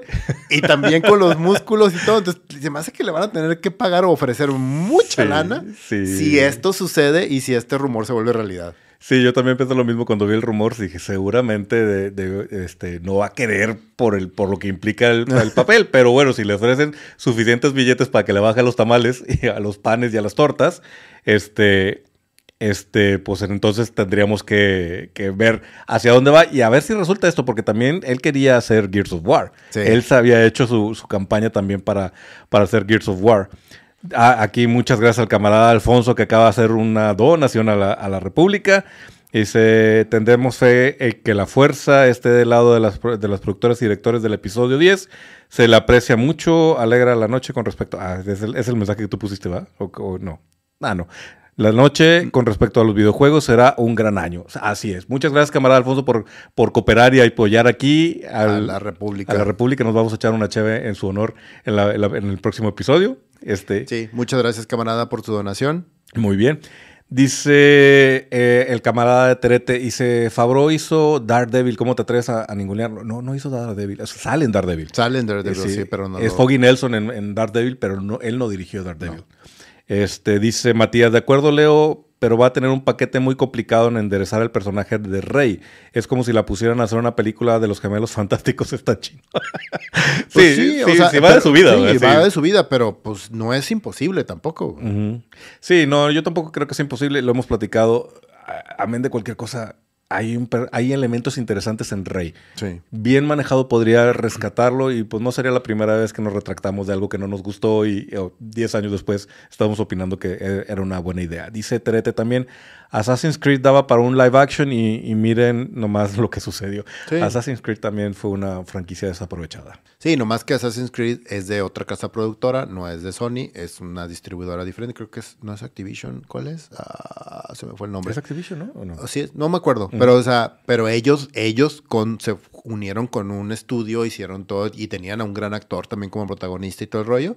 Pero la película es malísima, la película. Entonces, pues es una tristeza porque sí es una gran a Fassbender de encuentro. Ah, un rato por un rato. Sí, sí, sí. Bueno, vamos a, lo que sigue. El siguiente este rumor es eh, que sí, está muy interesante, que es aparentemente las tres finalistas que están haciendo los screen tests de esos que te paran con el traje y todo y que digas una línea para ya seleccionar a la finalista de Supergirl dentro de Warner son Emilia Jones, que ven a su izquierda, Donnelly, que ven al centro, y muy conocida en la República, Millie Alcock, que ven a su derecha, que la conocemos por The House of the Dragon, que van a ser, son los tres finalistas para ser Supergirl, güey. Fíjate, me, me, gusta más que los rumores anteriores que teníamos, ¿eh? Sí. De hecho, Alcock y Jones me parecen muy buenos casting. A la otra chica creo que no la he visto, creo que sale en una serie de Disney, sí, pues según leí por ahí.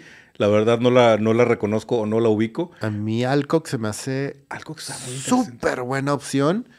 Y en segundo lugar también coincido contigo con Emma Jones, fíjate. Sí, entonces creo que ya lo hemos dicho demasiado y a lo mejor los que son antigons nos odian por decirlo, pero yo estoy disfrutando cada noticia de casting que veo del DC. O sea, realmente James Gunn está haciendo una tarea bien interesante reunir actores que son accurate con respecto al cómic. Se parecen al cómic. Sí, y sobre todo, a mí lo que me gusta es que está armando un cast de personas que si bien tienen tablas para actuar, que son semi reconocidos, que han participado en series, películas y todo, está preparando un terreno muy chido para el futuro en cuestión de popularidad, no son actores caros, no son actores muy famosos, pero les puede dar para crecer de una manera impresionante. Sí, y si esto termina amarrando, vas a tener un elenco muy diverso y muy interesante para cuando se unan en esa película que tarde o temprano va a suceder. De GLA o de, algo por Ajá, donde vamos a ver los en algo. Sí. Entonces, pues no sabemos cuál de estas tres chicas va a ser la elegida y si las otras dos chicas siguen en, cuestión en, posibilidad o si hay otras por ahí jugando en, un posible nivel también. Vamos a tener que esperarnos. Si estamos como a nada de que James Gunn empiece a soltar este, este casting también, porque ya está amarrando muchas cosas y ya puede hablar. Entonces, muy probablemente pronto veamos que, por cierto, ver a, Miss Maisel en, los Golden Globes y decir, güey, sí, es, es Luisa Lane, güey. Sí, a huevo, qué buen casting, güey. Exactamente. Este, pues entramos rápidamente, si quieres, a los trailers, que esta semana hubo eh, dos trailers muy interesantes. Los pasamos rápido antes de entrar al siguiente tema. El primero fue el de Three Body Problems, que ya salió el trailer oficial final. Y lo más interesante de aquí es que ya salió con fecha, güey. Ajá. Marzo 21 tendremos el estreno en Netflix de Three Body Problem. Que, güey, o sea, después de Avatar, esta es la serie que más espero ver en Netflix ahorita. Que me tiene así de que ya quiero verla, ya quiero verla, ya quiero verla. Se ve muy bien el tráiler, ¿eh? Se ve súper muy diferente a la versión china que anda por ahí. Exacto, este, sí. Esto se ve, este, Three Body Problem versión Hollywood, güey. Sí. Creo que puede ser una buena adaptación. Falta ver porque, pues bueno, ya vimos que aquí los señores con Game of Thrones al final nos dejaron mucho que deber. Ojalá hayan aprendido su lección y esta adaptación sea mucho mejor. Pero sí, lo que ves, lo que se, lo que se ve en el tráiler se ve muy interesante. Sí, y sobre todo que es una, es una, es una trilogía de novelas, entonces les puede dar fácilmente para unas mínimo unas tres temporadas, dependiendo de cómo esté la adaptación. Es una novela súper compleja, sobre todo la, primera es una novela súper compleja, entonces incluso hasta podría atreverme a decir que las primeras dos temporadas serían la primera novela, de, Mm, para poder extenderla, contarla de una manera mucho Sí, más ser. occidental, por llamarlo de alguna forma. Sí. Y, y creo que podría funcionar muy bien. Sí, creo que va a ser un... Bien adaptada puede ser uno de los trancazos de Netflix de los que se está aventando últimamente. Eh, Dice aquí el camarada Ramón que él vota por, a- por Alcock para, para Supergirl. Sí. de acuerdo. Dice César Jaime, hablando de Supergirl, acabo de conseguir el cómic de Mujer de Mañana en español que lanzó Panini aquí en México. Gran Ah, cómic, gran sí. cómic, güey. Sí, no podemos dejar de recomendarlo y ojalá y sea justicia lo que van a hacer como adaptación, que tengo mi intriga de cómo lo van a adaptar Ya para sé. este universo, Sí está, pero... sí está medio raro, pero Ajá. bueno, vamos, vamos a ver qué hacen. ¿De Este, qué va Tribody Problem? Si quieres, de- está compleja de explicar. ¿Eh? ¿De, de qué va Tribody Problem? Dice Terete. Ah, ¿de qué se trata? Es, no quiero spoilearles mucho. es que está complicado pero sin spoiler, ¿no? Eh, sí, Porque está- está, rara, güey. Es que de- describir de qué se trata es spoiler. Entonces, si me están preguntando, de una vez se los digo y va a ser un, un spoiler que de hecho el tráiler también te lo pone, que es una de las cosas que discutimos que yo dije, güey, hay bastante hay bastante cosas de más te- ahí. de más ahí, exacto. Pero básicamente es cómo sería realmente una invasión extraterrestre a la Tierra de una forma metódica, de una forma como nunca la hemos visto, nada del monstruo de los soldados a nivel de tierra, sino una invasión real de alguien que es tecnológicamente ultra superior a nosotros y de cómo básicamente nos pasaría por encima, güey. Como un sci-fi muy científico, ¿no? Es muy es- científico, Es un sí. sci-fi, no es del que estamos acostumbrados. De hecho, desde el libro es una cosa que dices, lo vas leyendo y dices, ¿qué pedo, ¿Qué güey? ¿Qué, pedo? ¿Cómo qué está pasando? ¿Hacia dónde vas con esto? Sí, por eso también estoy muy intrigado en la adaptación. Exacto. Porque para hacerlo masticable para una audiencia de Netflix, ah, van a tener que tomar decisiones. Espero que no sean malas decisiones. sí. Dice el, el camarada IR, hola señores, buenas noches, agradezco sus recomendaciones de la semana pasada, ya vi la serie de Samurai de Ojos Azules y me encantó, es fabulosa, qué buena. Qué grande. Ahí vayan comentando qué opinaron de nuestra selección de lo mejor del 2023 en cómics, en películas y en series. Vamos Sí. con lo que sigue. Eh, es el último tráiler del que queremos hablar esta semana que a mí me llamó mucho la atención porque se nota que es una película de bajo presupuesto de sci-fi. Es una premisa bien interesante.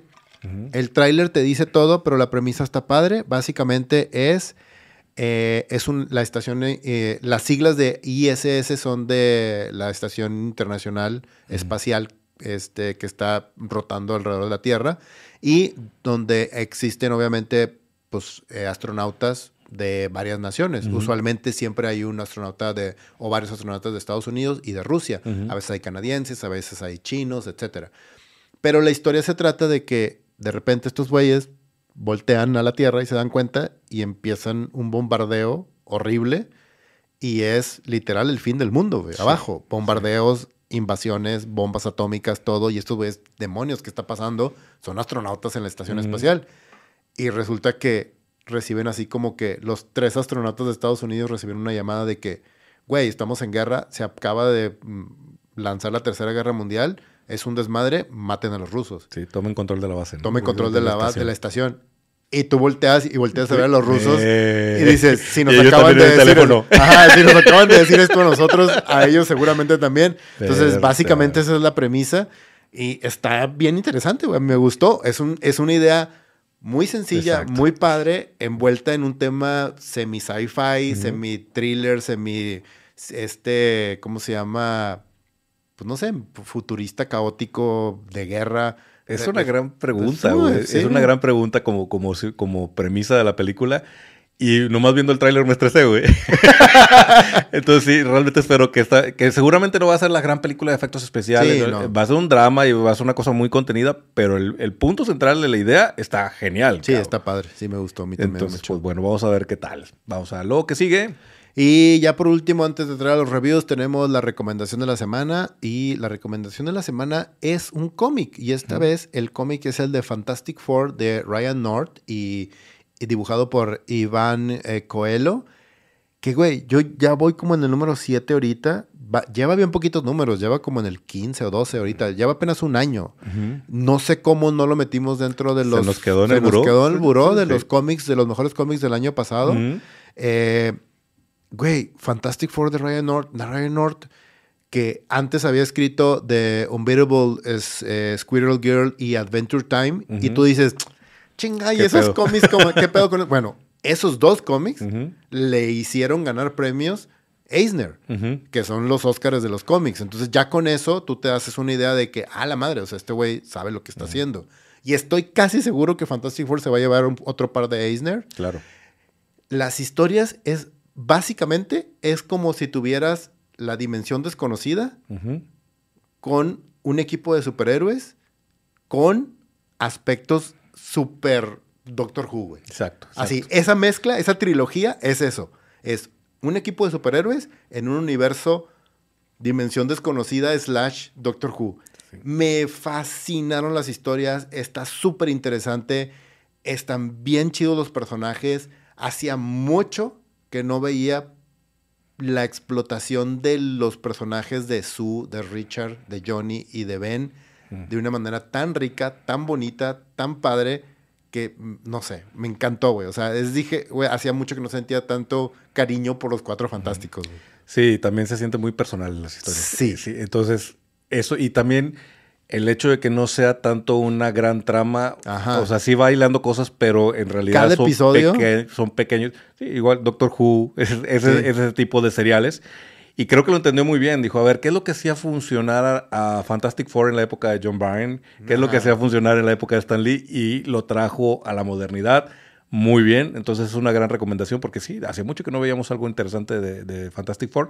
Y qué interesante que esté pasando ahorita, justo Exacto. cuando Marvel y Disney está trabajando en la adaptación de la película. Sí. Es, ojo aquí, señores, este es el sabor que tiene que tener esta película. Sí, y seguramente eso es en lo que se están basando para la película. O sea, en ese estilo de guion, en ese estilo de personajes, en ese estilo de cómo tratar la relación entre cada uno de ellos. Porque recordemos que Kevin Feige ya está metido en el consejo editorial de los cómics. Entonces, en las discusiones que se hayan dado sobre este cómic, Kevin Feige las escuchó o fue parte de ellas. Entonces, vamos a ver hacia dónde va. Sí, es una gran recomendación. Creo que en las siguientes semanas van a empezar a ver que agarramos cosas que se nos quedaron de los cómics del 2023 y voy a decir, hijo, este debió haber estado en la lista, pero Sí. pues es que ya no alcanzamos.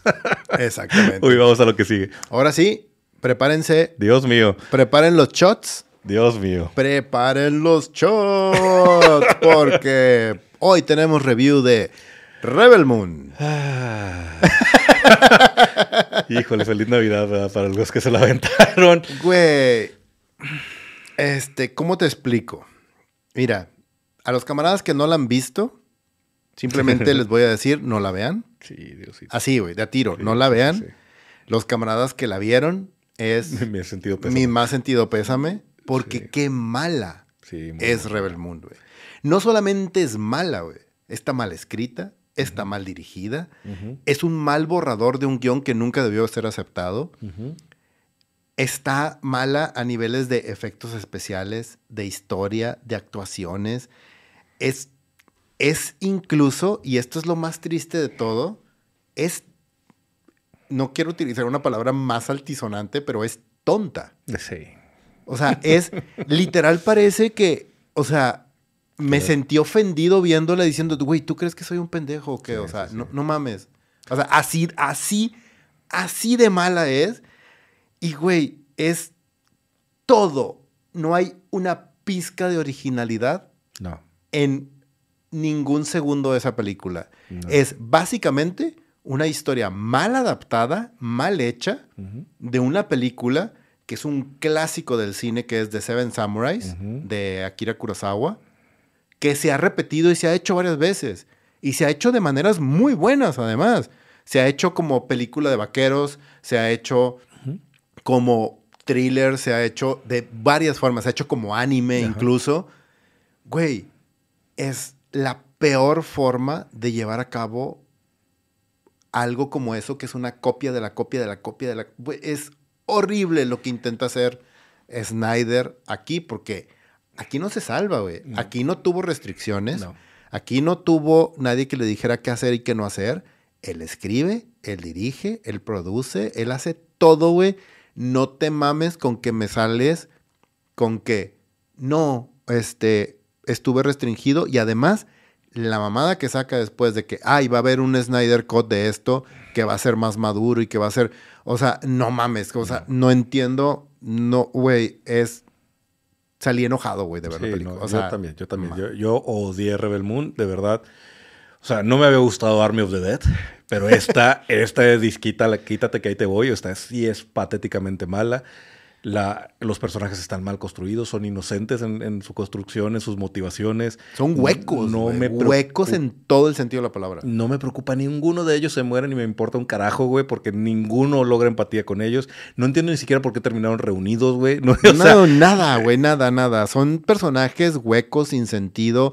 La premisa en sí de la película de tener a este super ultra mega villano que va a estar ahí, que es la gran este, amenaza, que es el imperio. Güey, eh, de entrada, este pedo de empezar la película donde, a ver, güey, déjame te explico cómo funciona este mundo, que este es muy malo, tiene sometidos a todos los demás que son muy buenos y ahí te voy a contar la historia a partir de aquí y déjame explicarte por qué es muy malo, qué es lo que está sucediendo. Güey, no, ¿por qué? O sea, Y, y pongo una escena así súper drástica para que veas qué malo es en lugar de profundizar Sí, en, no en su tipo de maldad. Además, también creo que lo primero, y te, te escribí en el momento que la empecé a ver, y dije, no lleva ni dos minutos y ya la estoy odiando, güey. por, lo, por lo pretenciosa que es, güey. O sea, neta, madre, güey. sí, güey. Sí, sí, sí, sí. de voy, das de cuenta que es Barney y, el, cortometraje en blanco y negro, ¿no? De voy a hacer una película artística, güey. O sea, empieza de una manera que dices, güey, y es tan ridículamente pretenciosa, güey, que dices, güey, esta es una jalada, güey. O sea, de verdad, Zack Snyder necesita a alguien que le ponga correa. Lo hemos dicho muchas veces. No es que odiemos su trabajo. eh, hay cosas de él que nos gusta mucho. Pero cuando lo sueltas, pasa Rebel Moon, güey. Y es... Sí, no mames, güey. Porque además es un rollo de. de eh, güey, ves a los actores y tú dices. Es Pobres, güey. neta, güey. Es Pobres. neta que los pusiste a hacer esto. O sea, todo es. Es, es green screen sobre green screen. Efectos pésimos. Situaciones horribles. Nadie te interesa, no sientes absolutamente nada por nadie cuando se muere, no sientes absolutamente nada de contenido de por qué está sucediendo esto, dónde estoy ahora, por qué está sucediendo. Ahora resulta que a donde llego, como me paro, encuentro príncipes, encuentro generales, encuentro el gran general que nadie podía encontrar. Este güey llega, da dos pasos. Ah, mira, aquí está tirado en la calle. Güey, el gran general es agarra un rifle y dispárale. Ah, Sí. What?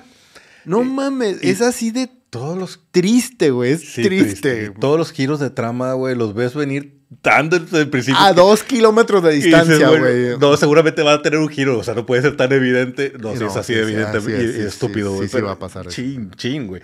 Neta. Y luego todavía dicen, no, espérense, viene la segunda parte. No me interesa tu segunda parte, güey. Neta, se me hace, perdón, camaradas, pero se me hace que no la vamos ni a ver ni para darle review. No, güey, o sea, de a tiro no. Y porque además dicen, ah, todo cobra sentido. Y me ponen el tráiler y, ajá, estos güeyes se van a poner a entrenar, a ayudar a la gentecita esta que está aquí, la güerita que va a ser la princesa heredera de no sé qué, porque va a ser la princesa heredera.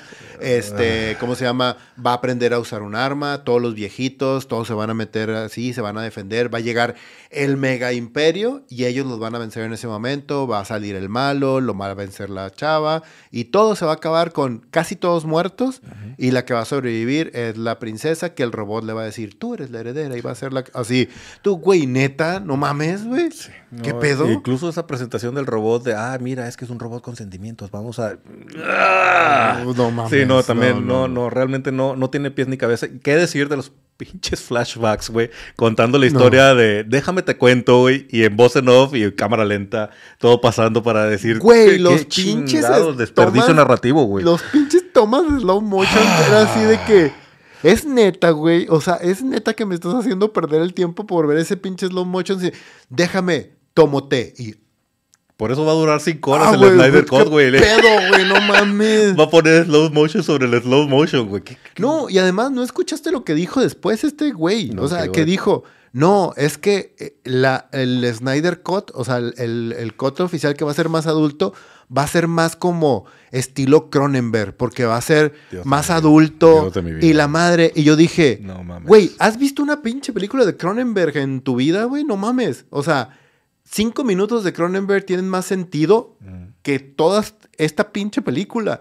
Neta, güey. O sea, para él, meter un desnudo, meter un desnudo Eso es frontal, adulto. eso es adulto y eso es serio y eso es Cronenberg. Güey, o sea, tiene pedos en la cabeza Sí, Snyder, güey. sí, Neta, sí. sí, tiene pedos, güey. Y ¿Qué más pedo? me choca que trate de cambiar la opinión pública a través de sus esfuerzos de mercadotecnia digital. Por favor, güey, son tan evidentes como tus giros de guion, güey. O sea, se nota que traes un esfuerzo ahí detrás de bots y de, y de estar moviendo la conversación en redes sociales para provocar algo. Se cayó la película en reproducciones en, en Netflix. No sé si Netflix esté pensando, ching, que hicimos, ¿verdad? Porque... Güey, le dieron 100 millones de dólares a este pendejo por hacer esta película, güey. ¿Qué pedo? O sea, 100 millones, 100 millones de dólares en esta pendejada. Leta, me da coraje, güey. O sea, no mames. Güey, denos algo a nosotros por hacer este podcast, güey, chingado. Que por cierto, gracias al camarada Alfonso, al doctor, otra, otra vez que está aquí apoyándonos como miembro de los camaradas de la República. Entonces, ponle aplausos, güey, porque Ah, bueno, miembro de los bueno, camaradas de la. República. Muchas gracias por estarnos apoyando.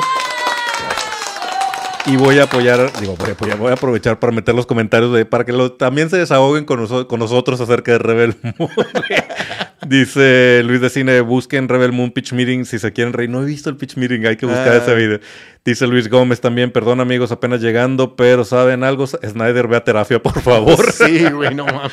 Luis dice también, mientras veía Rebel Moon no dejaba de pensar, qué buena es Watchmen, recuerden lo chingona que es 300. Zack va de mal en peor, lástima, hace años que parecía una propuesta chingona al director. Sí, cada vez se pierde más. Dice, lo peor de Snyder es cuando escribe y dirige la fotografía. Sí, por favor, Por quítenle la, la pluma, güey. No lo dejen escribir jamás en su vida. Dice Teretes, Snyder es el equivalente de la 4T en Hollywood. Este, y Demis dice por acá, Rebel Moon es otra de las muchas películas que quedaron mal paradas con Godzilla Minus One. Sí, ahorita vamos a hablar de Godzilla Minus One.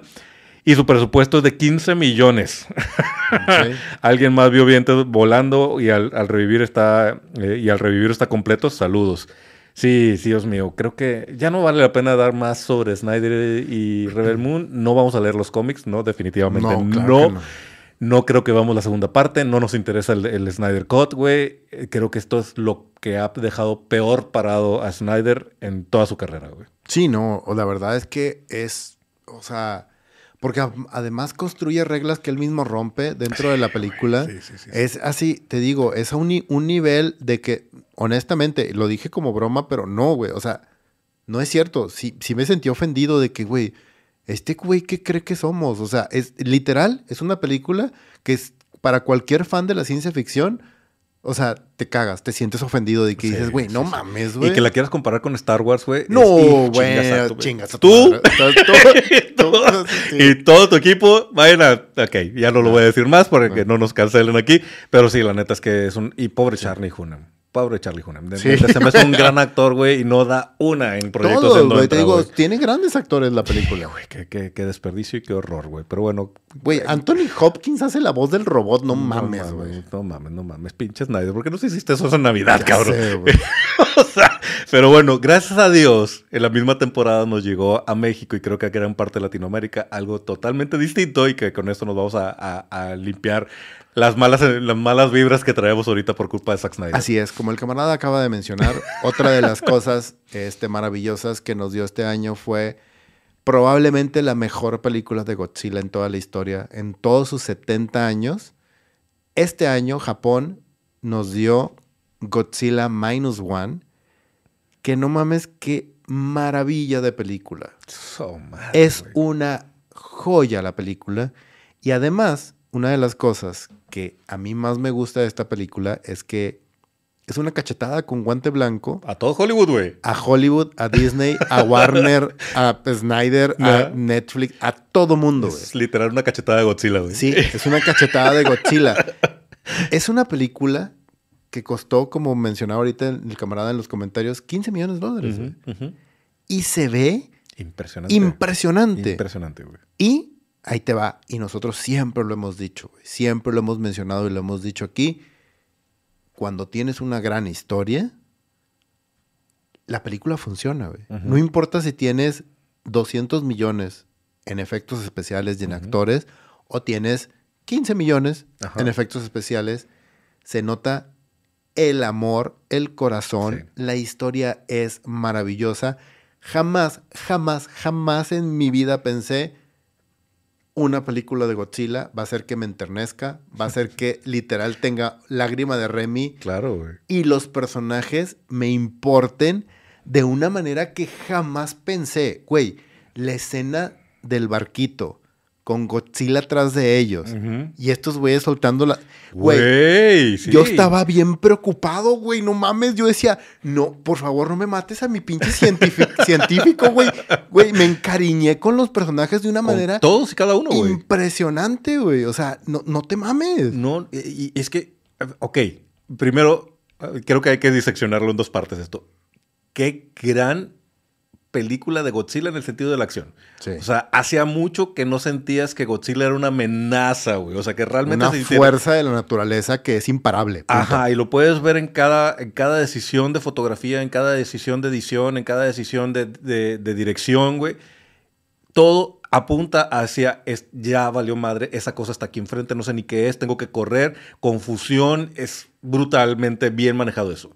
Punto y aparte qué buena manera de agarrar personajes, hacer una historia alineada al, drama de una presencia de un monstruo o de una fuerza de la naturaleza y irte a lo más humano de gente sobreviviendo a una guerra. Porque además, creo que nunca había visto una representación de la guerra, de la Segunda Guerra Mundial desde el ángulo de los japoneses tan desgarradora, güey.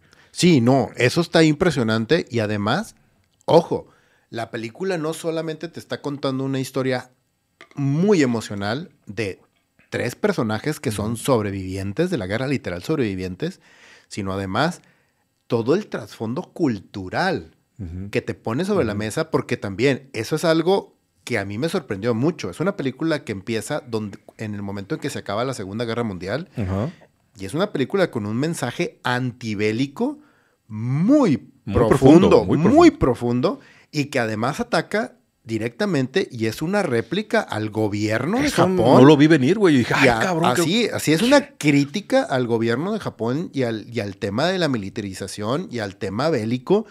Súper elegante, muy bien trabajado.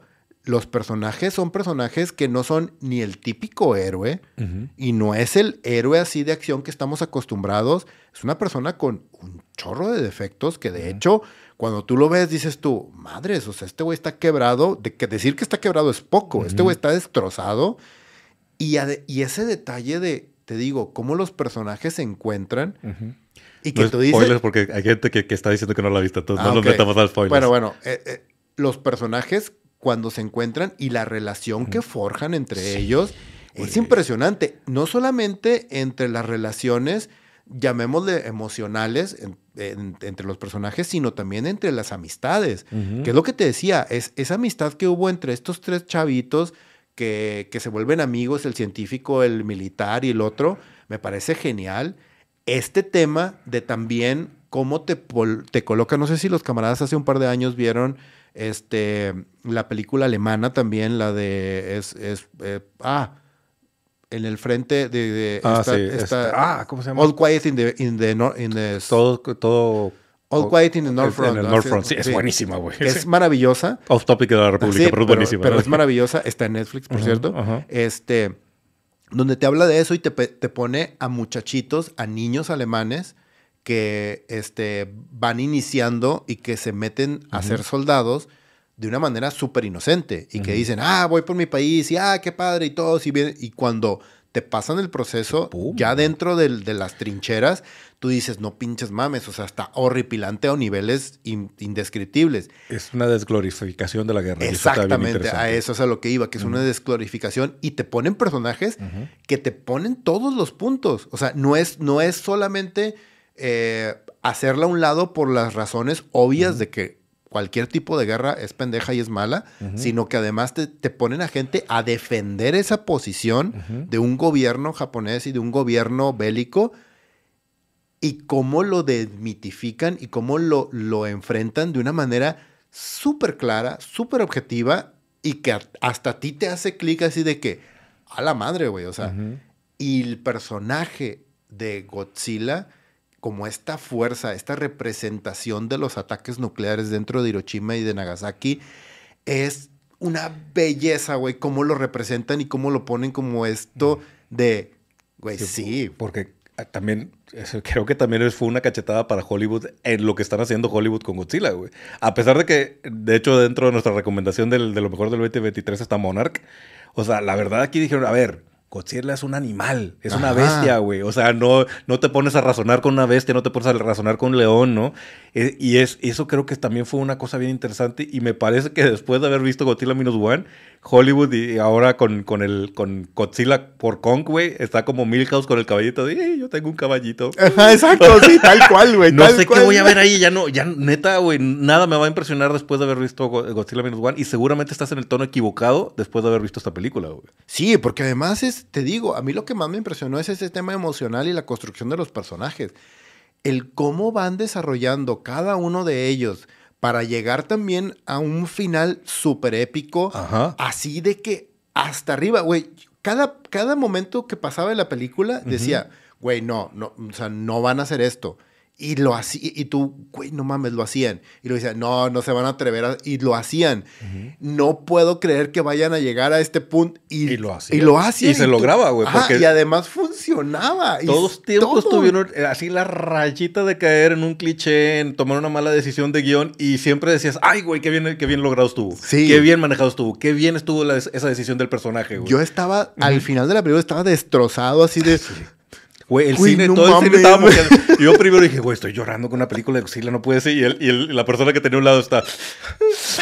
Güey, así de buena está, es impresionante, ¿no? Y, esa buena combinación, eh, me meto en, el factor humano, en el análisis de los personajes, me salgo porque ahí hay un monstruo gigante corriendo, güey. El, la posición en donde tienes a toda la ciudad este, y al país en sí vulnerables ante lo que acaban de pasar, destrozados porque perdieron. Y, también creo que es otra cosa que nunca había visto en una exploración, al menos desde el lado de Japón, la sensación de cómo estaban desmoralizados como, como, como comunidad al saber que estuvieron en una guerra tonta, en una guerra que lo superó, en una guerra que perdieron y que perdieron mucho más que solo una guerra, ¿no? No, o sea, el, protagonista, y esto no es spoiler, pero en el, en el segundo uno te das cuenta, el protagonista perdió todo. Así es. No solamente perdió a sus papás, su honor, su, honor perdió todo, o sea, perdió su casa. Él llegó y dijo, mis papás murieron. Y mi casa es literal un terreno lleno de escombros. Y literal, es todo lo que tiene. Entonces, e, es esa pérdida cómo es representada a través de varios factores individuales, sociales, culturales, o sea, personales, de una manera que tú dices, madres, güey, o sea, sí está bien cabrón. Muy, muy cabrón. Voy a incluir aquí los comentarios de los, de los camaradas. Dice Luis, espero que Toho haga más películas así de Godzilla, más anclado a la realidad. Ese Godzilla sí es un monstruo y los personajes sí son humanos. Lo que hace Legendary me parece que son los nuevos Transformers. Sí, mm. aquí creo que sí empezamos a ver una tremenda diferencia, ¿no? Claro. Dice Luis Gómez, yo ya se extrañaba una película así nadie podía hacer una mejor película de Godzilla que solo los japoneses, sí. Y creo que ellos mismos están autosuperando, ¿no? Sí. César Jaime, no he visto Godzilla Minus One, pensé que estaba ligada a las últimas producciones de Hollywood.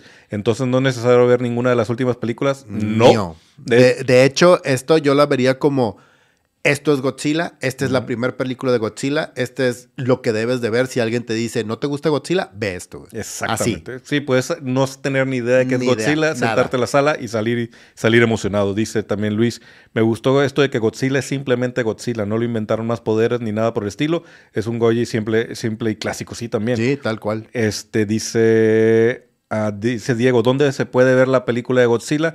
No sé en qué país estés, pero ahorita está en los cines en México. Si estás en México, ahorita todavía está en cines. Está en Cinépolis. Eh, o sea, lo puedes ver dentro de Cinépolis y en el país en el que estás existe Cinépolis, debe de estar ahorita. Ajá, sí, sí, sí. Sí, y creo que se estrenó en toda Latinoamérica y yo te sugeriría que vayas este fin de semana porque quién sabe, es más, no te esperes al fin de semana porque quién sabe si dure, más de se estrenó el 28 de diciembre. Sí, Exacto. Entonces, quién sabe si, si llegue otra, otro fin de semana más. Dice Denmis, las escenas en el mar no las recordaron la tensión que genera tiburón. Sí, hay un, hay un, dejo de tiburón, tienes toda la razón, camarada. Este, después de la escena del barquito y el acorazado me dejó cansado emocionalmente. Sí. Sí, está bien cabrón, y la primera vez que le sale el mendigo monstruote, güey, también dices tú, ay, güey, ¿y ahora qué van a hacer, güey?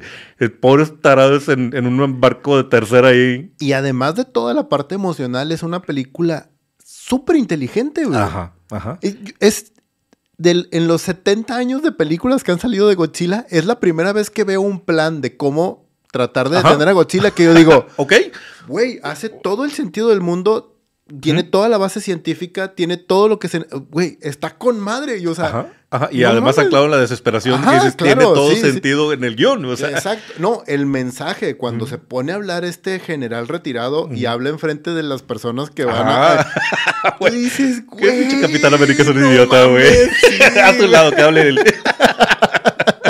y dice Luis Gómez, queremos una segunda parte. Y eso creo que son algo cosas que también voy a aplaudir mucho. Ya dijeron, si hacemos una segunda parte, nos vamos a esperar. Sí, o sea, claro. queremos tener la historia correcta para hacer una segunda parte. Y me parece fantástico. güey. Güey, denle a ese director y a ese escritor cualquier proyecto, el que sea, güey. Ujú. De- de- denle un proyecto chingón, denle un... Denle todos los de- dólares del mundo a ese señor. No, güey, ni siquiera todos los dólares, güey. Yo creo que ni siquiera necesita eso el güey. O sea, Sí. se me hace que si le dices, ah, Capaz mira. que se pierde. Ajá, Capaz mira, aquí tengo, tengo, tengo este presupuesto para que me hagas una película de los pájaros patinadores, güey. Hazla, güey. Y te, te aseguro que vamos a chillar viendo esa película, güey. Pájaros patinadores, una referencia de un niño de los 70. Pero bueno, señores, yo creo que casi al menos que tengas algo más que agregar, creo que ya llegamos al final de este episodio. Estuvo largo, pero teníamos muchas cosas que hablar y no queríamos dejar de echar madre sobre Zack Snyder y echarle flores a Godzilla Minus One, que- Godzilla menos One, sí. que fue una de las grandes. Si hubiéramos visto esa película antes de nuestro especial de lo mejor del 2023, seguramente esa estaba en el número uno de las mejores películas del, del, del 2023. Fácil, fácilmente hubiera estado dentro de, si no en el uno, en los, en los primeros tres de lo mejor del año. Sí. La verdad es que a mí Córranla a ver. me encantó. Si no la han visto, Sí. corran a verla. Camarada, muchísimas gracias a todos por haber estado aquí presentes. Eh, Déjame leo rápidamente porque el camarada, el, el doctor Alfonso dice, oigan, le hice un comentario sobre Zack Snyder y ya no lo leyeron. dice, Rebel Moon es como una diarrea de bebé con rotavirus. un comentario muy doctor. pero- Muy, muy doctor, sí. muy- con esa gran reflexión acerca del, del arte y la obra maravillosa de Zack Snyder. Nos despedimos. Muchas gracias por haber estado hasta el final de este episodio. Gracias por estarnos acompañando en el primer episodio en vivo y nos estamos viendo en los siguientes episodios. Les recordamos nuestras redes sociales, Facebook, Instagram, TikTok, este, Twitter, Threads y si estás aquí en YouTube, de una vez suscríbete al canal, prende la campanita, forma parte de los camaradas de la República para que tengas oportunidad de algunas ventajas este, adicionales. Y si nos estás escuchando en el podcast, sea cual sea tu reproductor, pues también suscríbete al, que sea de tu preferencia. Sí, hoy se me pasó. Discúlpenme, camaradas, hoy se me pasó mencionarlo, pero para todos los camaradas que son parte de la comunidad, que hasta este momento creo que llevamos como 8 o 9, que son los que nos apoyan con una aportación mensual directamente, que está abajo del canal donde están viendo este video que dice Join eh, o Member, creo que sí, Join. Member, algo así. Este, a ellos les tenemos una sorpresa. Eh, esta semana nos ponemos de acuerdo, les escribo dentro de la comunidad, les tenemos un regalo Así es. que vamos a rifarles entre ustedes, no un regalo a cada uno, perdón, pero un regalo para rifar entre ustedes Ajá. por ese apoyo y por es- para darles esas gracias en este nuevo año y esas son cosas y detallitos, partes de las que vamos a estar haciendo con los camaradas que son parte de la comunidad y ya, se acabó. Así ese es. es. mi mensaje. Muy bien, camarada Leo. Camarada Richo. Camaradas todos, muchas gracias. Nos vemos y nos escuchamos en la próxima de República Geek.